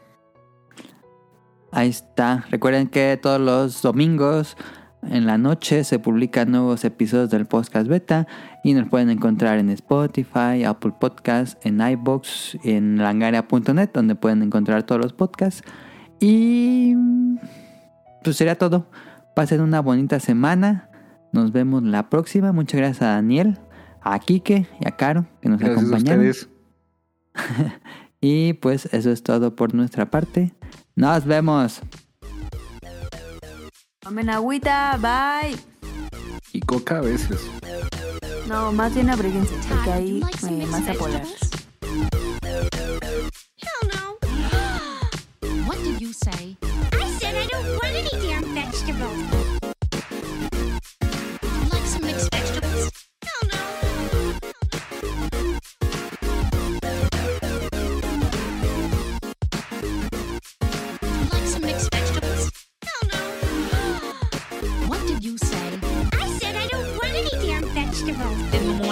His damn vegetables. Like some mixed vegetables? Hell no. What did you say? I said I don't want any damn vegetables. Didn't want to eat his damn vegetables. Like some mixed vegetables? Hell no. Right, that's it, young man. No Bible stories for you tonight. Ned Flanders is on the phone. Oh, this is about that stupid quarter again. I... Hello, Ned. Sorry to bother you, Reverend Lovejoy, but I, I'm, I'm kind of in a tizzy. Our son Todd just told us he didn't want to eat his damn vegetables. What was it? Asparagus? You said a bad